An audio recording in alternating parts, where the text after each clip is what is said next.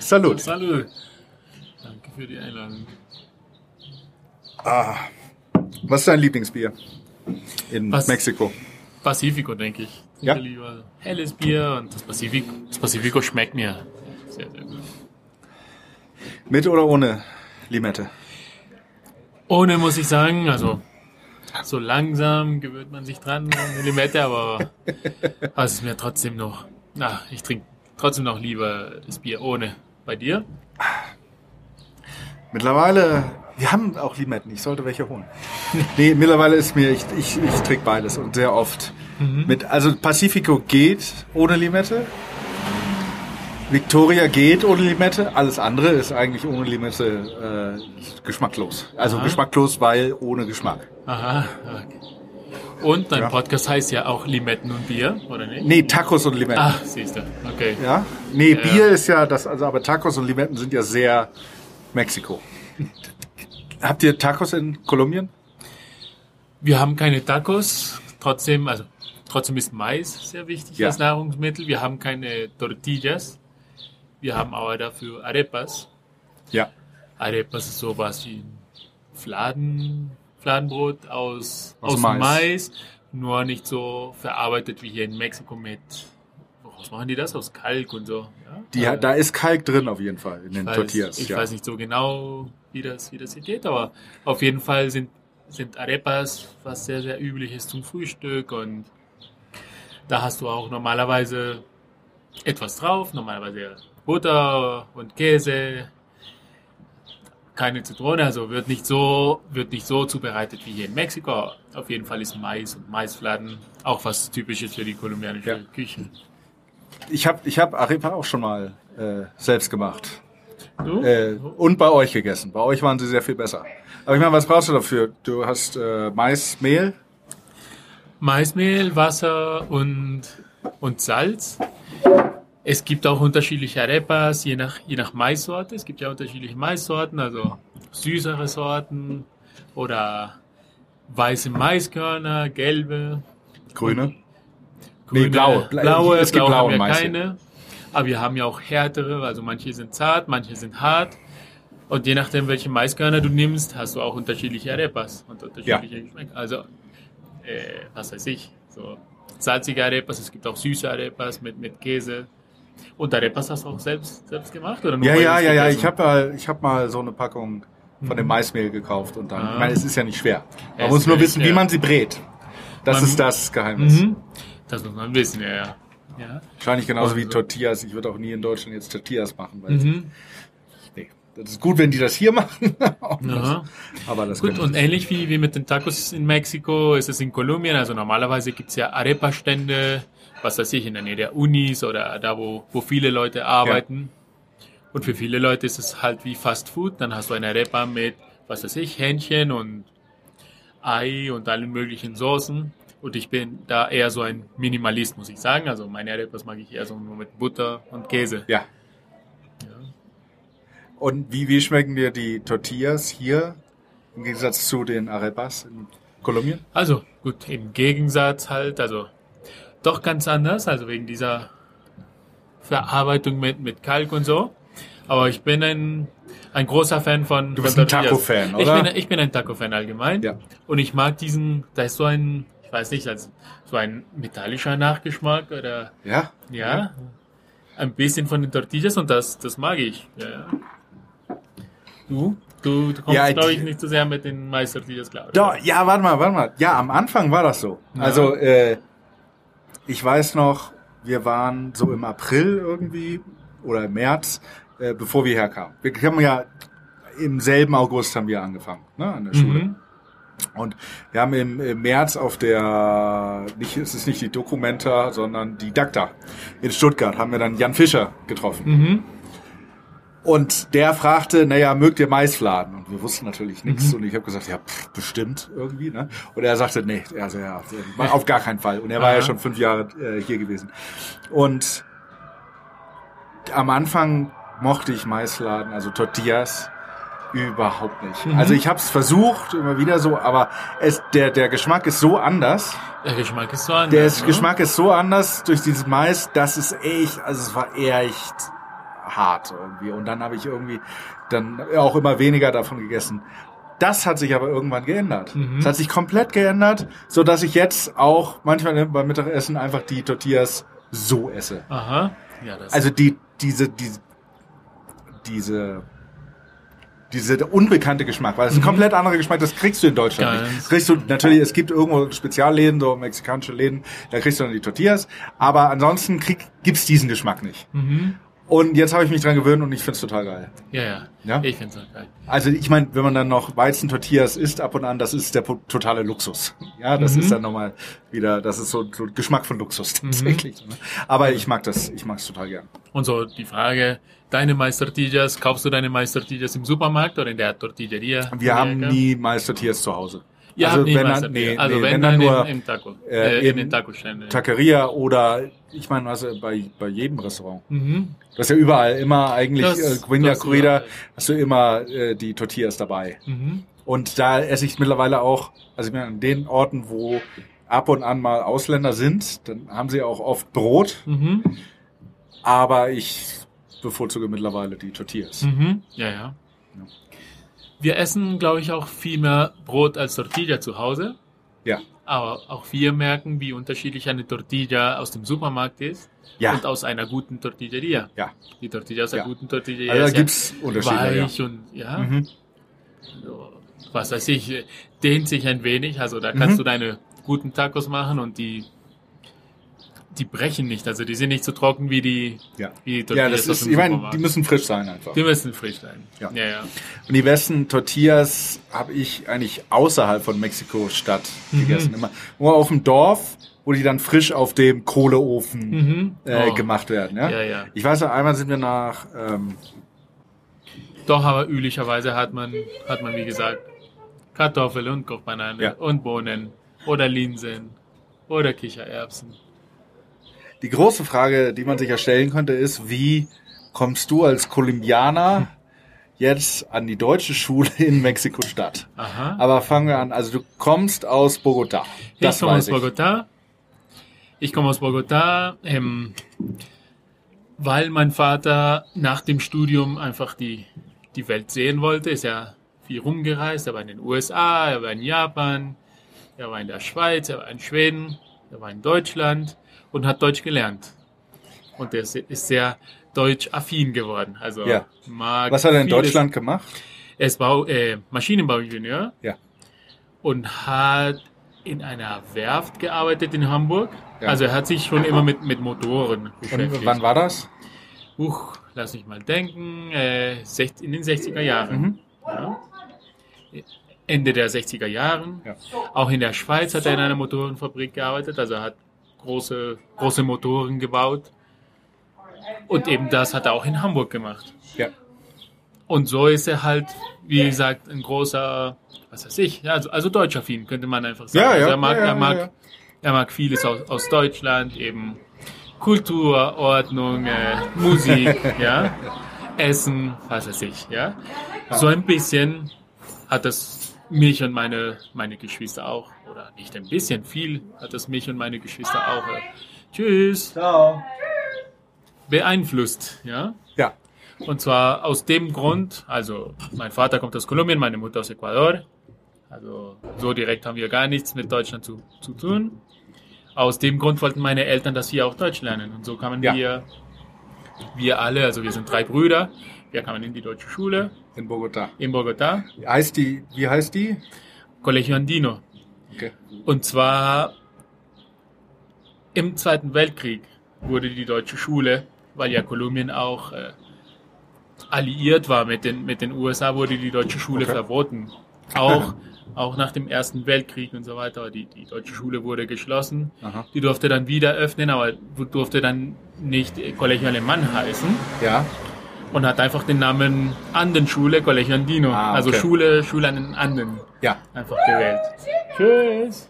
Tschüss, tschüss. Und ja, also ich bin Ex-Alumno, ehemaliger Schüler des Colegio Andino. Das heißt, da bist du auch von der Grundschule bis zum, habt ihr Und zwar die, Abitur die, gemacht? die ersten zwei Jahre war ich auf einer französischen Schule Aha. und in der ersten Klasse habe ich dann in einer deutschen Klasse in der, in der deutschen Schule in Bogotá angefangen. Und zwar Mhm. ein bisschen anders als hier in Mexiko sind es nicht alles bilinguale Klassen, sondern es gibt eine deutsche Klasse sozusagen, Ja. ein deutscher Zweig. Und dieser Zweig führt bis zum, bis zum Abitur. Und es gibt einen kolumbianischen Zweig oder bilingualen Zweig, in dem einige Fächer auf Deutsch unterrichtet werden. Okay. Aus irgendeinem Grund kam ich, kam ich in diesen deutschen Zweig. Am Anfang muss ich sagen, habe ich wenig verstanden. Als Kind macht man sich auch keine Sorgen. Also man Nö. hat ja hauptsächlich gespielt und gemalt und oder gesungen. Und irgendwann kam es dazu, dass ich dann dachte, okay, ich, ich kann die Sprache, kann die Ja, Sprache und, ja. und wurde auch, und ich glaube meine Geschwister auch, meine beiden Brüder sind ja auch in Deutschland, wurde auch mit der Zeit, wurde ich auch mit der Zeit so deutschaffin wie, wie meine Eltern, wie mein Vater ursprünglich und dann, dann auch Habt meine ihr, Mutter. habt ihr während deiner Schulzeit schon äh, Deutschland besucht? Ja, und zwar ist es dann üblich, dass man in der neunten Klasse einen Schüleraustausch macht. Mhm. Und da war ich bei einer sehr, sehr netten Familie in der Nähe von Frankfurt. Aber nur so ein paar Wochen. Nee, sieben Monate. Oh, okay, ja. sieben Monate cool. und dann ging ich, also es, es war nicht in ein Internat, sondern ich ging in, der, Ja. in, die, in das normale Gymnasium. Ja, ja. Und hast das mit einer normale Familie. Gymnasium. Ich habe bei einer Familie gewohnt und das war eben auch ein sehr, sehr schöner Prozess oder ein sehr schöner Vorgang, bis ich die Familie hatte. Ja, Also, ja. weil das ja auch nichts Organisierteres war. Also, die Schule sagt ja einfach, ihr könnt nach Deutschland Ja, gehen ja. Und die meisten machen das. Aber man sucht die Familie privat. Also man Ja. fragt Freunde und Verwandte und Ja. Bekannte von Bekannten Ja, und dann so über weiter. Verbindungen und so findet Und man. über irgendwie- Bekannte okay, und ja, Bekannten findet man Familien. Ja. Okay. Und ich kam zu einer sehr, sehr netten Familie, mit der ich Mhm. noch sehr, sehr gut befreundet bin. ja, den musst du dann den Podcast zeigen. Ja, Ja? die werde ich auch im, im Sommer besuchen. Also das ist Ja. Routine und mache ich sehr gerne. Wir, wir sehen uns in Deutschland jedes Mal. Die haben uns auch einmal in, in Kanada besucht. Mhm. Also die, die Verbindung ist da. Ja. Und, und sonst eben, also dadurch, dass man in der Schule eben deutsche Bücher hat und was weiß ich, deutsches Spielzeug als Kind. Ja, und, Ja, und spätestens nach, spätestens nach sieben Monaten in Deutschland. Als was du sagst, du neunte Klasse? Neunte Klasse. Ja, ist ja perfekt. Dann, Zehnte Klasse eigentlich, ja. Anfang der zehnten Klasse. dann äh, hast du auch die Sprache drin. Mhm. Ne? ja, ja, ja. Also so. Ich glaube, so ein, so ein, ich meine, ich war ja in der elften Klasse in den USA und so ein, also halbes Jahr, halbes, dreiviertel Jahr bis zu einem Jahr, dann ist man auch, dann hat man das auch irgendwie drin. dann hat man das Ja? auch, ja. ja. Also ich, ich merke das ja jetzt, so die letzten vier Jahre, ich habe es ja halbwegs, ich habe so ein bisschen halbwegs Spanisch gelernt, aber es ist was völlig anderes als damals in den Mhm. USA. Ja. Weil du, natürlich, du warst dann auch, du warst in der Familie, du konntest gar nicht Spanisch sprechen, mhm. weil niemand Spanisch gesprochen hat, gehe ich von Ja. aus. Ja? Voll, die, mein- meine Gastmutter konnte Spanisch. Ja, aber gut, aber, du hast es nicht. Ne? aber Sobald alles gesagt, andere ging, äh, machst du Deutsch Deutsch natürlich ja, ja. so. Und äh, das ist hier jetzt für uns natürlich anders äh, Mhm. gewesen. Aber deswegen, das finde ich total geil. Ja, ja, ähm, das- das ich frage mich auch, warum, warum machen die das hier an den Colegio Valdemann nicht?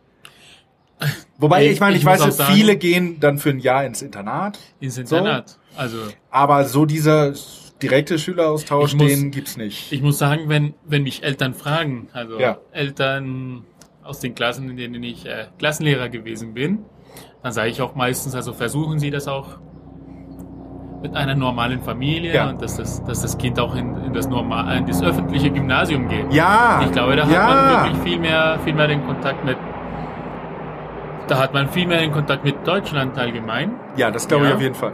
Und das ist einfach sehr, sehr schön, wenn man aus einem Land wie Mexiko oder wie Kolumbien kommt, in dem man doch sehr, sehr irgendwie behütet lebt. Ja? Oder, ja, Oder- beschützt im negativen Sinne. Beschützt, ja, positive, sei es das, aber Ja. das, das Leben ist ja, das Leben Sehr ist ja einge also ich würde sagen eingeschränkt. Auch für viele Sehr, sehr Schüler ein- hier auf jeden Fall. sehr eingeschränkt, in, ja, gewissermaßen. Weil du kannst nicht einfach überall hinfahren. Du kannst nicht mit dem Fahrrad zur Schule Aha. fahren. Ja, du ja. kannst nicht mit dem Fahrrad zu den Freunden fahren. Mhm. Du kannst nicht einfach irgendwo auf der Straße, außer du Gut, bist irgendeine in, vielleicht, ja, ja. in der Serrada, also in, irgendwo eingezäunt. Äh, Also vielleicht, genau, also vielleicht müsste man auch nicht so ganz sagen, man kann nicht, also natürlich kann man, aber die meisten Familien machen das nicht und suchen sich eben einen schönen, sicheren Ort. Man kann, muss ich auch sagen, man kann das auch verstehen.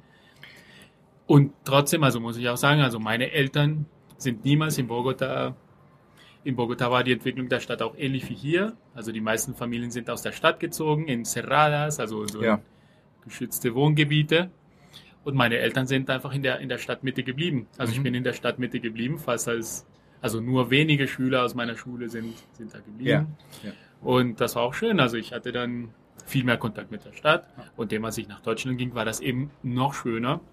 Ganz normal mit dem Fahrrad oder Ja. mit dem Bus, mit dem öffentlichen Bus in die Schule zu fahren. Ja. Ja. Geil, oder? Das hat mir sehr, sehr gut gefallen. Ja. Ja. Das heißt, durch diese Erfahrung, einfach durch die, durch die ganzen Schuljahre in der Schule, eben durch das schöne Spielzeug, was aus Deutschland kam und so weiter, bin ich auch ebenso deutschaffin geworden wie, Ja. wie mein Vater Ja. und, und meine Mutter. Ja. Ja. So kam es dazu, dass ich, dass ich auch mehrmals überlegt habe, ob ich in Deutschland studiere, habe am Ende Physik in, in Kolumbien studiert. Du hast aber jetzt die an der deutschen Schule in Bogotá, hast du da Abitur gemacht? Ich habe kein Abitur gemacht zu der Zeit, also Mhm. ich war in dem Abiturzweig, Ja. aber zu der Zeit musstest du, um das Abitur zu machen, ein zusätzliches Schuljahr machen. Okay. Das heißt, du musstest eine 13. Klasse, Ja. ein 13. Schuljahr machen, Ja.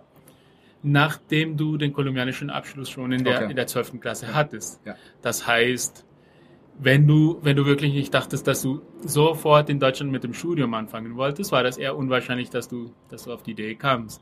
Ja? Ich habe Ja, einfach nur okay. gesagt, ach, also irgendwann, also auch als, Jugend, als Jugendlicher denkt man, ach, ich will Jetzt jetzt, ich will jetzt nur raus aus, Ja, aus der Schule und dachte Äh, auch, ich studiere in Kolumbien, wofür mache ich denn das? Jetzt hier am Colegio Alemán hier in Mexiko-Stadt oder jetzt mittlerweile, Mhm. das ist ja, wird ja mittlerweile auch in Bogotá anders sein. Ähm, hier hat man ja auch, wie ist das hier? Du hast auch die Wahl zwischen, ob du nur den mexikanischen Abschluss machst oder Abitur. So Aber. Abitur ist in zwölf Jahren? Abitur ist in zwölf Jahren und auch in Kolumbien hat sich das geändert. Also Ja. auch da kam, kam dieser, diese Änderung von G9 auf G8. Ja. Zum Beispiel mein jüngerer Bruder ist fast zehn Jahre jünger als ich, hat in zwölf Jahren das Abitur auch gemacht.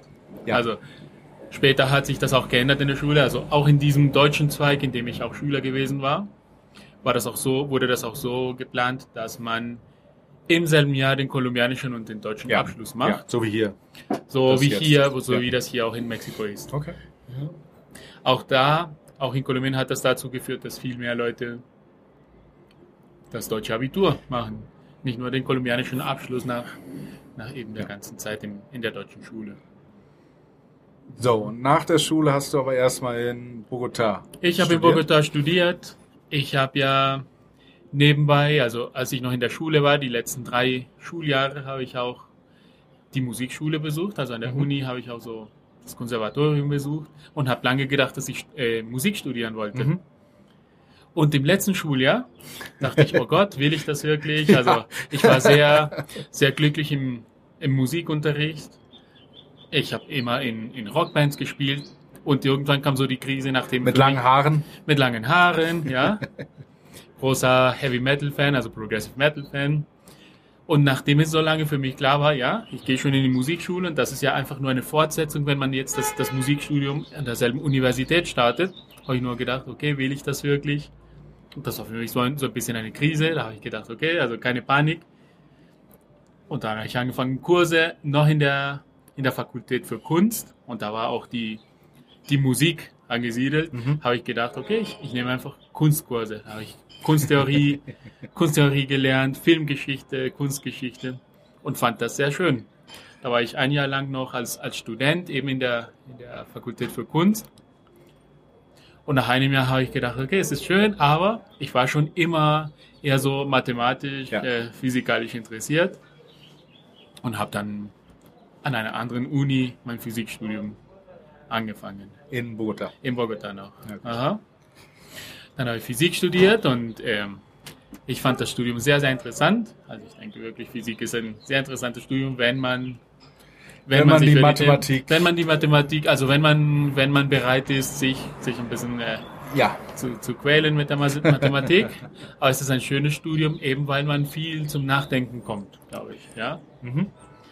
Ähm, während des Studiums habe ich auch gedacht, okay, ich will nicht nur Kurse in Mathematik und Physik haben, sondern irgendwas anderes und aus, irgend, aus irgendwas anderes habe ich gedacht, okay, ich nehme einige Kurse in Geschichte.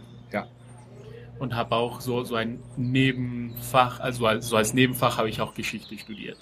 Ja, das ist so ein kleines Diplom, was die Universität anbietet. Also dann habe ich ein Diplom in Physik und ein kleines Diplom in, in Geschichte. Ja. Wie bist du dann nach Regensburg gekommen? Wie bin ich nach Regensburg gekommen? So. Ähm, wie gesagt, also ich, ich habe zuerst nur einige Kurse in der Geschichte genommen, wirklich nur mit dem Ziel, was irgendwas zu machen, was nicht nur mathematisch war. Ja, ja. Und dann dachte ich, Das, das, ist ja ich gut. Ja. Und dann dachte ich irgendwann, das gefällt mir richtig gut. Mhm. Da habe ich eben dieses, dieses kleine Diplom in, in Geschichte gemacht. Und als Abschluss dieses kleinen Diploms musste man ja eine Seminararbeit abgeben, sowas wie eine, eine Hausarbeit, mehr ja, oder weniger. Ja, ja. Diese Seminararbeit habe ich in, in Wissenschaftsgeschichte geschrieben. Und zwar für mich war das so, so ein bisschen die natürliche Kombination als Physikstudent und, und eben mit diesen Geschichtskursen habe ich gedacht, ich mache was Wissenschaftshistorisches. Mit keiner großen Absicht irgendwie damit was anderes zu machen. Ja. Aber es stellte sich tatsächlich heraus, dass das doch ein sehr schönes Fach war und dass Mhm. das Thema doch sehr interessant war. Und meine Seminararbeit, meine Hausarbeit habe ich über Humboldt geschrieben, tatsächlich. Ah, ja. Gut, Über- das passt. Und über, also von Humboldt gibt es ein sehr, sehr bekanntes Bild von dem Chimborazo, von einem hohen Berg Ja. in, in Ecuador. Ja. Und das Ich Interessante sag jetzt ja, weil ich das Buch gelesen habe über Bild Humboldt. Also, für, Genau. Für die, die hören, also das ist ja das typische Bild von dem Berg. Das ist ja, glaube ich, auch das, das Bild auf dem, äh, auf dem Buchdeckel. Müsste ich gucken. Kann das, ja? kann das, ja, es kann es kann gut Ja, sein. So, dann war meine Hausarbeit ja genau über dieses Bild. Und zwar Mhm. auf diesem Bild sind ni- nicht nur Höhen eingezeichnet, sondern Humboldt ja, hat ja alles Mögliche drauf geschrieben. Und zwar Temperaturen, äh, was weiß ich, Niederschlag, Luftdruck, und Luftdruck. auch die Pflanzen vor allem. die Das Pflanzen, ist das. ganz genau. So, ganz jetzt kommst du zum wichtigen Punkt, Ja. zu den Pflanzen. Er hat auch an manchen Stellen notiert, was die Sitten zum Beispiel der Leute sind, wie sich Aha. die Leute verhalten. Also das war ein wissenschaftliches, eine wissen- wissenschaftliche Forschung, aber gleichzeitig Ja. eine soziale Forschung. Ja. Die Pflanzen. Und zwar in einer Zeitschrift im 19. Jahrhundert in Kolumbien, also eine Gelehrtenzeitschrift, wurde dann die Arbeit von Humboldt veröffentlicht als Mhm. La Geografía de las Plantas, also die Geografie der Pflanzen. Mhm. Und da erschien halt dieses Bild. Ja. Also meine Hausarbeit war dann über das Bild und über die Geografie der Pflanzen. Und da kommt man eben zu dem interessanten Thema der Wissenschaft von Humboldt, eben diese romantische Wissenschaft, Mhm. in der er versucht, nicht nur die physikalische Welt oder nicht nur die, die Naturwissenschaften, sondern auch die, die Sozialwissenschaften irgendwie als Teil seiner Erforschung der, der Welt zu Ja, kombinieren. das ist ja irgendwie so eins der das Hauptthema von dem von dem Buch von dieser Das ist das Biografie Hauptthema jetzt, von dem Buch. ähm, wie der Mensch die Natur beeinflusst. Mhm. Und zwar schon, wir reden von, ich meine, er war äh, in äh, Südamerika so um 1800 rum. Um 18, also 1820? 1800, nee, 1804, 18 genau, so. also in den ersten War ein paar Jahre da. Jahrzehnten. Und da schon, ja, ähm, es kommt interessanterweise in diesem Buch Sapiens äh, Mhm. noch raus, das ist nicht erst in den letzten paar Jahrhunderten gewesen, sondern das ist doch schon vor vielen tausend Jahren, Mhm. vor 45.000 Jahren, als die, als der Mensch, ne, der Homo sapiens nach Australien kam. Ja. Paar tausend Jahre später waren alle, waren fast alle großen Säugetiere tot. Mhm. Ja, äh, da überlebte nur das Känguru. Mhm. Ja, die hatten aber noch 20 andere große Säugetiere in Australien. Mhm. Ja, das heißt, der Mensch hat das schon immer gemacht.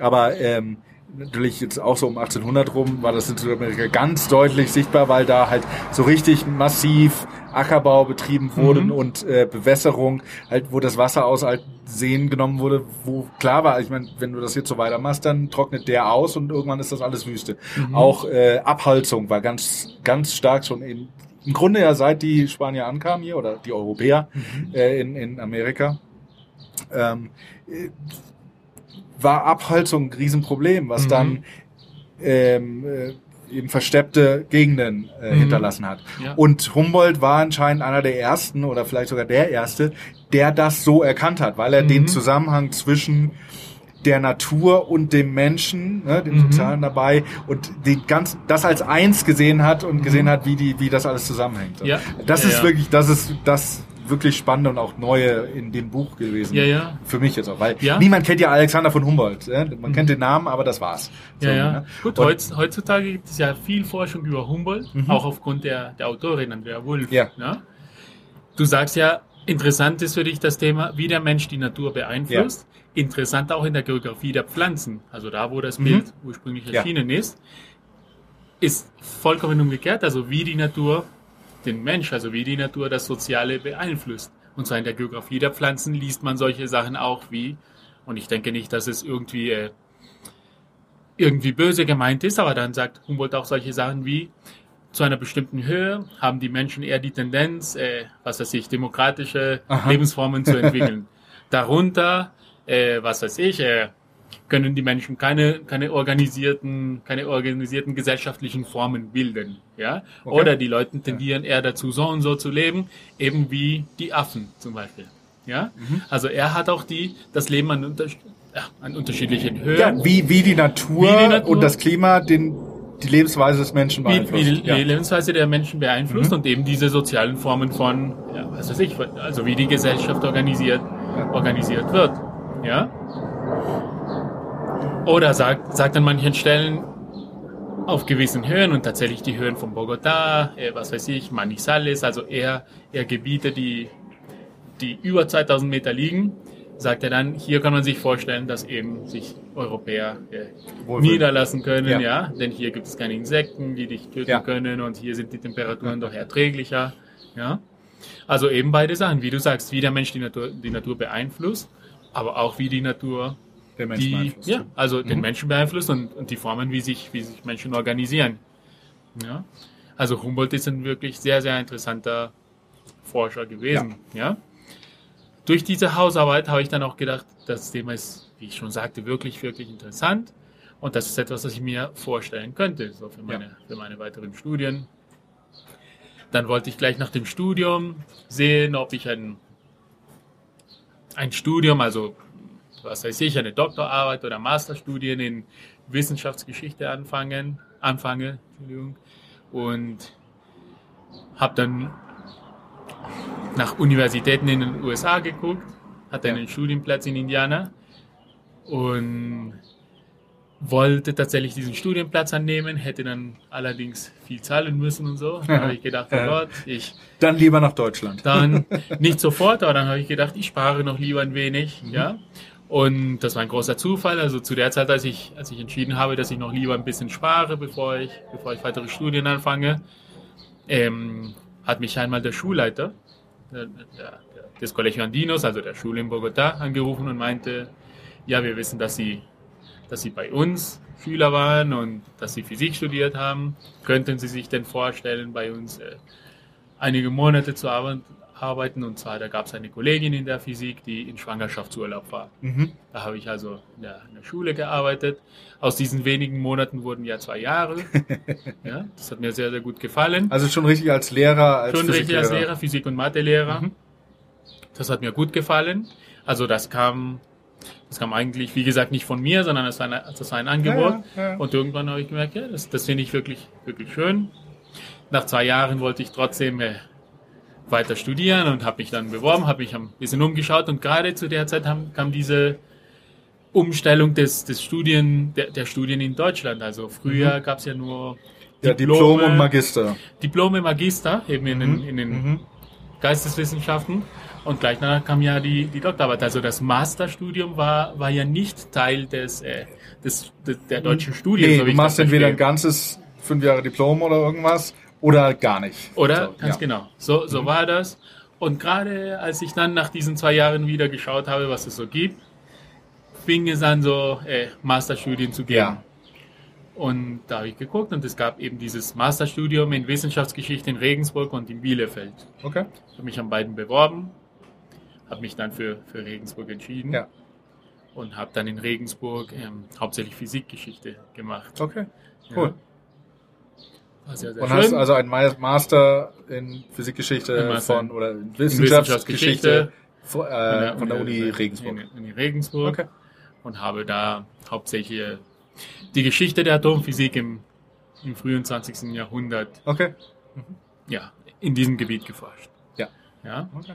Und das war sehr schön. Also wie gesagt, ich bin weiterhin ein großer, also ich bin weiterhin sehr, sehr begeistert von Deutschland, von deutschen Universitäten. ja.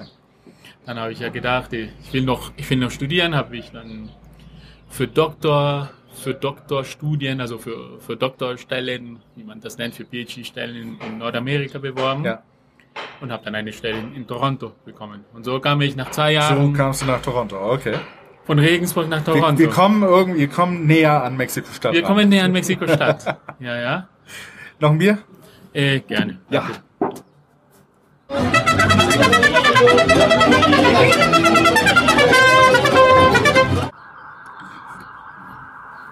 Toronto. Toronto. Also, ja. Ich habe mich also von Regensburg aus in, in den USA beworben und in Toronto, weil ich ja eben ähm, Le Lehrstühle suchte, in denen Wissenschaftsgeschichte gemacht wird Mhm. und, und konkret Physikgeschichte.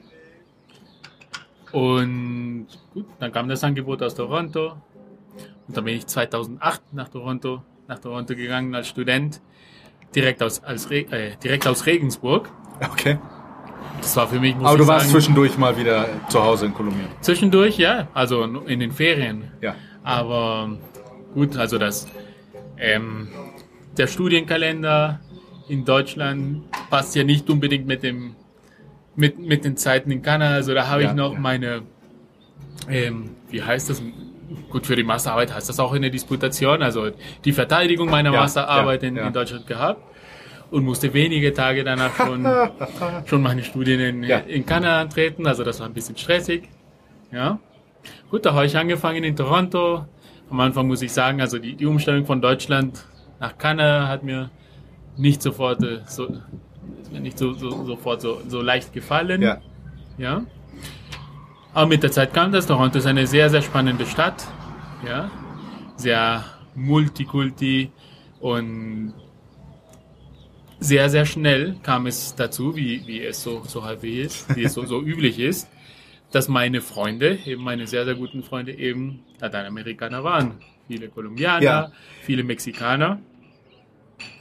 Genau, wie viel, also du sagst Multikulti, ich meine, hier jetzt in Mexiko-Stadt gibt's auch viele Ausländer, aber Mhm. es fühlt sich nicht Multikulti an. Ich würde Ja? fast sagen, Also es gibt sagen viele Amerikaner, es gibt viele Deutsche, es gibt viele, viele Franzosen vor allem. sehr viele, sehr viele Asiaten auch, ne? Hier in? Mexiko-Stadt. Ja, sehe ich also gar nicht so viel.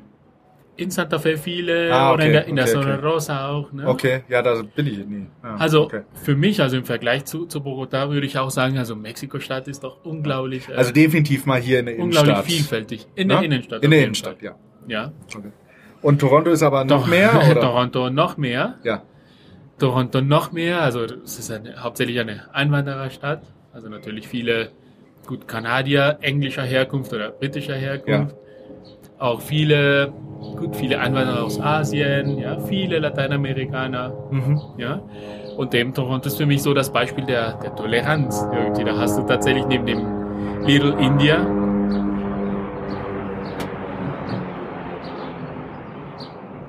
Okay. dann ist Toronto ist für mich so das, das Beispiel der, der Toleranz oder des Zusammenlebens. Direkt neben Little India hast du Little Pakistan, ja, nebeneinander. Ja. Und äh, ja, und das macht die Stadt sehr, sehr, sehr interessant. Und Little, Little Ich, Italy, ich will Little da Portugal. unbedingt, unbedingt nochmal hin. Ja. Also wir kennen ja jetzt, kommen wir gleich drauf. Ich habe ja jetzt auch noch Freunde, Mhm. da tatsächlich, die ich zwar noch nie persönlich getroffen habe, aber Mhm. äh, über, über Angelika. Ja. Ähm, und ich will da hin. Ich wollte da schon vor 20 Jahren hin, um Baseball im äh, Skydome zu gucken. Mhm. Ja. Ich, Ja, ja. Mittlerweile weiß ich, dass das jetzt nicht das super tollste Aha. Baseballstadion ist. Ja, Ähm, aber ja, das macht die Stadt sehr, sehr interessant. Was weiß ich, also das Essen, auch nur das Essen, also dadurch, dass du so viele, ja. so viele unterschiedliche Kulturen hast, hast du alles mögliche an Essen, alles mögliche an, äh, was weiß ich, Musik, also das ist wirklich sehr, sehr spannend. Und da habe ich sechs Jahre lang studiert. Und Ja. Das ist eine lange muss, Zeit. Es ist eine lange Zeit. Ich muss sagen, ich habe meine Doktorstudien, ich will sagen, noch nicht abgeschlossen. Bin, bin doch weit vorangekommen mit meiner Arbeit, aber es kam dazu, wie das, wie das auch üblich so ist, dass, dass einfach mein, mein Stipendium ausgelaufen Ja. ist. Dann muss ich auch Aber du bist arbeiten. noch kurz, also du bist noch an deiner Doktorarbeit und irgendwann Dann wird das. noch, ja, ja. Also ja. und ich, ich darf sie noch abgeben und Ja. das ist noch die Absicht. Ja. Ja. In den letzten Jahren in Toronto habe ich dann arbeiten müssen, als mein Stipendium, äh, ja. als ich noch kein Stipendium mehr hatte. Und das verzögert alles, ja. Aber, aber das Ja, Ziel gut, ist aber du hast deine Frau getroffen. ja, ich, ich habe meine Trau Frau getroffen. Ne? Immer, genau. ne? Wir sind auf dem Weg nach Mexiko. Ja, ja. Wir sind auf dem Weg nach Mexiko. Also sechs Jahre in Toronto, wie gesagt, also sehr schnell habe ich gute Freunde gefunden, Kolumbianer und Mexikaner. Mein, ja. aller, mein allererster Freund in dem allerersten Seminar war ein Mexikaner, Fermin. Und mit Fermin war ich wirklich seit, seit dem Tag sehr, sehr gut befreundet. Wir, wir haben viel, viel miteinander gemacht. Er hat auch Musik gemacht. Ich spiele Bass, er spielt Gitarre. Mhm. Ähm, mit seiner mit seiner Frau damals, also leider, leider haben sie sich getrennt, aber mit seiner Frau damals habe ich mich auch sehr, sehr gut verstanden. Also wir waren sehr, sehr gut befreundet. Und in diesen ersten Monaten in einer neuen Stadt, die doch nicht immer einfach sind, Mhm. haben wir uns sehr viel unterstützt, würde ich, würde Mhm. ich sagen. Also Ja. Wir haben uns oft gesehen, wir haben gemeinsam gekocht, gemeinsam Musik gehört. Wie, Ja. Kurz zurück, wie war denn dein, also Deutsch sprachst du schon, bevor du nach Regensburg kamst, aber wie war denn dein Englisch, bevor du nach Toronto kamst? Jetzt ist es Also- gut, aber das ist auch nicht verwunderlich. Mein Englisch war gut, aber, aber nicht so gut wie mein Deutsch, würde ich sagen. Ja. Also ich konnte alles, alles verstehen, aber es war für mich kompliziert. Ja, eben, und das ist meine, anstrengend. So, meine du- Papers auf Englisch zu schreiben. Ja, Das war, das war wirklich kompliziert. Ja. Ja. So, aber ich konnte alles verstehen. Ich, also ich konnte auch fast alles sagen, so, so im Alltag. Ja. ja. Okay. Also die Sprache würde ich sagen war so keine super große Herausforderung, außer, außer wenn es, wenn es dazu kommt, tatsächlich was zu schreiben. ja. Also, da ging es nicht nur um die Inhalte, sondern tatsächlich so zu schreiben, wie das auch in der so in der akademischen Welt, also in der angelsächsischen akademischen, akademischen Welt erwartet ist. Ja. Und das ist ja auch ganz anders wie das, was, was man auf Deutsch schreibt oder auf Spanisch. Also Deutsche tendieren eher dazu, so sehr, sehr lange Sätze zu schreiben, mit sehr, sehr vielen Ideen in einem Satz. Aha. Und das ist gar nicht die, die Weise, in der man auf Englisch schreibt. Also auf Englisch ist es alles so very straightforward. Also eine Idee und kurze Sätze und du entwickelst alles aus einem sehr, sehr klar gegliederten Paragraphen. Und, und im, im Deutschen, glaube ich, schreibt man eher ein bisschen so, ein bisschen komplexer. Ja, Ja. also Weiß ich lang- nicht, aber ja. ja, also, sagst so. also Ja. ja. ich denke schon. Also sehr, sehr lange Sätze und, und Ideen, die sich so innerhalb eines, eines langen Textes entwick entwickeln. Hast du mal Alexander von Humboldt im Original gelesen? Also seine ja, Bücher? Ja, ja. Also tatsächlich, also diese Geografie der Pflanzen, die ich gelesen Ja. habe, also gut, im Original würde ich sagen, also das ist eine Übersetzung seines Von Textes Deutsch gewesen. nach Deutsch. Von, nee, nee, von Deutsch nach Spanisch. Also ich habe so, die okay. Geografía Ja. de las Plantas, Geografía de las Plantas aus Ja. dieser gelehrten Zeitschrift aus, Ja. der, aus Neugranada, Mhm. also aus dem Gebiet, wo es jetzt Kolumbien, Venezuela und Ecuador Ja. bestehen, ja. Ähm, so, also Toronto, sechs Jahre lang habe ich da studiert, auch unterrichtet auf Englisch. Mhm. Ja. Also ich, hab, ich war da Lehrbeauftragter in, was weiß ich, Physikgeschichte, Te Technikgeschichte, Mathematikgeschichte, alles Mögliche. Und das fand ich sehr, sehr interessant. Also auch da habe ich gemerkt, dass mir das Unterrichten Spaß Ja. macht. Ja. Eben, weil ich gerne diesen Kontakt mit, mit Schülern oder Studenten habe. Und weil man beim Unterrichten doch sehr, sehr viel lernt. Also indem man, indem man eine Stunde oder ein Seminar vorbereitet, lernt man sehr, sehr viel. Ja. Also der Lehrer lernt, der Lehrer oder der Professor lernt immer am meisten, glaube ich. Und das, das gefällt mir immer noch. Ja. Aha. So, wann hast du Angelika kennengelernt? Angelika habe ich, und wir, wir wissen das ganz genau jetzt, während der WM 2010 kennengelernt. Und zwar, da haben wir ein Fußballspiel geschaut. Deutschland gegen, ich weiß nicht mehr gegen wen. Also zu der Zeit waren deutsche Studenten aus, dem, aus der Philosophiefachschaft zu Besuch in Toronto und ich Okay. war mit den Deutschen unterwegs. Und wir haben gesagt, okay, jetzt spielt Deutschland, wir schauen uns das Spiel an und wir waren in einem italienischen Café Aha. Haben das Spiel geschaut und da war Angelika, weil Angelika auch mit Freunden von mir, eben wie ich sagte, also ich hatte Ja, ja. mexikanische, kolumbianische Freunde, Ja. Angelika war mit Freunden von mir befreundet. Ja. Und da haben wir uns kennengelernt, haben uns danach nur so lange nur so auf Partys getroffen von, von diesen Freunden. Ja. Ähm, erst 2012, Januar 2012, Mhm. als, als ein sehr, sehr guter Freund von uns beiden seine Abschiedsfeier gemacht hat. Also der ist dann von Toronto aus nach Mexiko zurückgekommen, Inigo, noch ein sehr guter Freund hier in Mexiko-Stadt.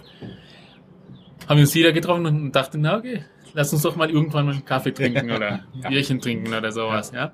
Also dann, nachdem wir uns schon So, zwei Jahre, also ungefähr nach zwei Jahren, ein bisschen weniger als zwei Jahre, so auf Partys von Freunden, von Bekannten von uns, Ja, ein paar Mal im Jahr immer wieder Ja, sagen. und Angelika ist aber aus Mexiko-Stadt. Angelika ist aus Ja? Mexiko-Stadt. Angelika hat in Mexiko, äh, in Toronto, Entschuldigung, äh, ein, heißt nicht Masterstudium, aber ein Postgraduate Degree Ja. In Graphic Design gemacht.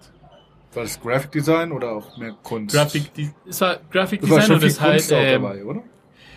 aber es war so, also ich glaube, das Programm hieß ja so Design Thinking, aber Aha. sie kommt aus der Graphic Design. Ja. Und da hat sie das studiert, ein Jahr lang. Und ist dann in Toronto geblieben, hat dort gearbeitet. Und wie gesagt, also wir haben uns immer wieder gesehen. ja. Nicht, weil wir uns, Ja, ja.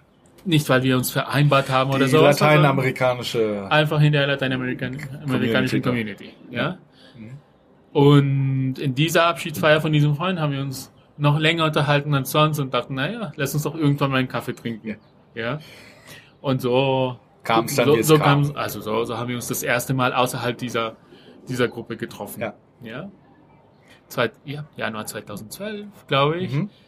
Ähm, und im September 2012 sind wir, zusammen in eine, in eine Wohnung äh, gezogen in Toronto, in der Nähe der Uni. Nee, äh, also doch September 2012 und dann November 2012 in das Haus, wo wir bis, bis August 2014 gelebt haben. Mhm. Ja. Und, äh, So, nächster ja. Schritt. Nächster Schritt, nächster Schritt, also August 2014 oder 2014 allgemein würde ich sagen. Auch da, wie gesagt, hatte ich auch kein Stipendium mehr. Ja. Ich hatte kein Stipendium mehr. Toronto ist eine sehr, sehr teure Stadt. Und in dem Moment, in dem ich ja nicht wusste, woher das Geld kommen sollte, um in Toronto zu bleiben, kam irgendwie eine E-Mail von dem, von dem Institutsdirektor meines, meines Instituts Ja. an der Uni Toronto. Und der sagte, also in Toronto gibt es zwei sehr große Unis, also es gibt mehrere Unis. Die zwei größten sind die University of Toronto, da wo ich studiert habe, und die Uni York University. Mhm. Und plötzlich kam so aus dem Nichts von dem Institutsdirektor eine E-Mail, in der, in der da stand, Wissenschaftshistoriker aus der, aus der York University machen gerade einen Briefwechsel oder, oder was weiß ich, forschen gerade an dem Briefwechsel zwischen dem Physiker John Tyndall und den Physikern seiner Zeit, also Ende, Ende des 19. Jahrhunderts oder Okay. zweite, zweite Hälfte des 19. Jahrhunderts. So. Und es gibt sehr, sehr viele Briefe auf Deutsch und die suchen jemanden, der Deutsch kann Mhm. und der in Physikgeschichte tätig ist. Würde dich das interessieren? In Toronto. In Toronto. Ja. Und so, sofort. Da Also, warst du sicher da- einer der wenigen. So, klar. Also Oder der Physik, Einzige. Physikgeschichte Ja. und, und, Und Deutsch, ja. Ja, hab ich gesagt, natürlich. Und dann habe ich dieses letzte Jahr in Toronto, also 2013 bis 2014, an diesem Projekt gearbeitet, an der Mhm. York University, Mhm. the Tyndall Correspondence Project. Aus diesem Projekt sind jetzt mehrere Bänder rausgekommen, eben mit diesem Briefwechsel. Ja. Und die Idee war ja, es gibt ja tausende von Briefe von Tyndall an andere Wissenschaftler, von diesen Wissen- Wissenschaftlern an Tyndall. Und die Idee ist ja, diese Briefe zuerst einmal zu verstehen. Das ist ja alles Handschrift. Also diese Briefe zu, Mhm, mhm. zunächst einmal zu transkribieren, so dass man die Briefe tatsächlich äh, Computer, also Computer Ja. geschrieben, Ja. getippt hat. Und die Briefe, die nicht auf Englisch waren, ins Englische zu übersetzen. Ja. Ja. Und das war eben eine sehr, sehr schöne Arbeit. Also da war das meine Arbeit, eben diese Briefe zuerst zu transkribieren und später ins Englische zu übersetzen. Und da gehört da sicher auch dazu, zu verstehen, worum es geht. So, und das ist eben das sehr, sehr Schöne gewesen. Da habe ich plötzlich gemerkt, oh Gott, wie, wie viel lernt man von dem, was die Physiker zu der Zeit gemacht haben, Mhm. aus diesen Briefen. Und Ja. zwar, das waren viele Briefe, waren ja nur Briefe, in denen sie ja nur Persönliches erzählt haben. In anderen Briefen haben sie Persönliches erzählt. Und nachdem sie erzählt haben, wo sie in Urlaub gewesen waren oder wen sie getroffen hatten, fingen sie an zu sagen, okay, jetzt gerade experimentiere ich mit Magnetfeldern und habe jetzt gefunden, dass, was weiß ich, äh, ein Metallring sich so und so, so, so und so verhält, wenn er Ja. in die Nähe des Magneten kommt. Ja. Ja? So, also habe ich gemerkt, oh Gott, also dann ler- lernt man wirklich, wie sich unser heutiges Wissen in der Physik tatsächlich im Briefwechsel, also in diesem Dialog sozusagen, Mhm. äh, verfestigt hat. Also unsere heutigen Theorien, das, was wir jetzt... Oder die ersten Ideen dann ins so ersten- aufgetaucht die, erst, sind. Die ersten ja? Mhm. Ideen, ja, falsch oder richtig, was es sein soll, aber auch tatsächlich so die, die Festigung der Theorie Ja. ist tatsächlich sehr, sehr oft in solchen, in solchen Briefwechseln Mhm. äh, erfolgt, ja. Und das fand ich sehr interessant. Also daran habe ich sehr, sehr, sehr gerne und sehr lange gearbeitet. Und wie gesagt, also meine Aufgabe war es, zuerst die Briefe zu verstehen. Mit manchen Briefen, also mit manchen Briefen konnte ich einfach in einer Stunde einen Brief übersetzen. Mit manchen Briefen habe ich mehrere Stunden für wenige Sätze gebraucht. Ja, Ja, Klar. weil man einfach die Schrift nicht verstehen konnte. Ja, ja. das war aber sehr, sehr interessant. Ähm, und ja, eben wie gesagt, also das hat mich, also finanziell war das auch, War's gut. war das auch die Rettung Ja. sozusagen, ja, für das ganze, Ja. für das ganze letzte Jahr. Also das ist auch ein Projekt, an dem ich gearbeitet habe. Und jetzt ist die Frage, wie kommst du dazu, Ach so, nach Mexiko, Frage. an die noch. deutsche Schule nach Mexiko zu kommen? Ja, und zwar also dieses letzte Jahr. Also Angelika war, ja- kommt ja aus Angelika Mexiko-Stadt. Kommt ja aus Mexiko-Stadt. Und gerade in diesem letzten Jahr, in Toronto 2014, wie gesagt, dann ohne Stipendium mit dieser schönen Arbeit und auch einigen, äh, also unterschiedlichen Stellen auch an der University of Toronto, also was weiß ich, äh, Tutor für Ja. ja. Technikgeschichte und Mathematikgeschichte und so weiter, haben wir dann gesagt, okay, aber jetzt müssen wir langsam dran denken, was, was wir machen. Ich habe mich für die Permanent Residence in Kanada beworben. Das ist dann ganz schief gelaufen. Dann dachte ich, oh Gott, also ich, ich, ich habe die- diese Residence, also diese Aufenthaltsgenehmigung nicht und, und kein Stipendium. Also das waren schon dunkle Monate. Äh, und wir dachten dann, okay, lass uns an, an Alternativen denken. Ja. Zu der, der Zeit hatte ich auch gedacht, also mir gefällt eher das Unterrichten vielleicht mehr als Vollzeitbeschäftigung als das Forschen. Mhm. Und dann konnte ich mir gut vorstellen, okay, lass uns doch mal suchen, wo, wo ich dann wieder unterrichten kann. Ja.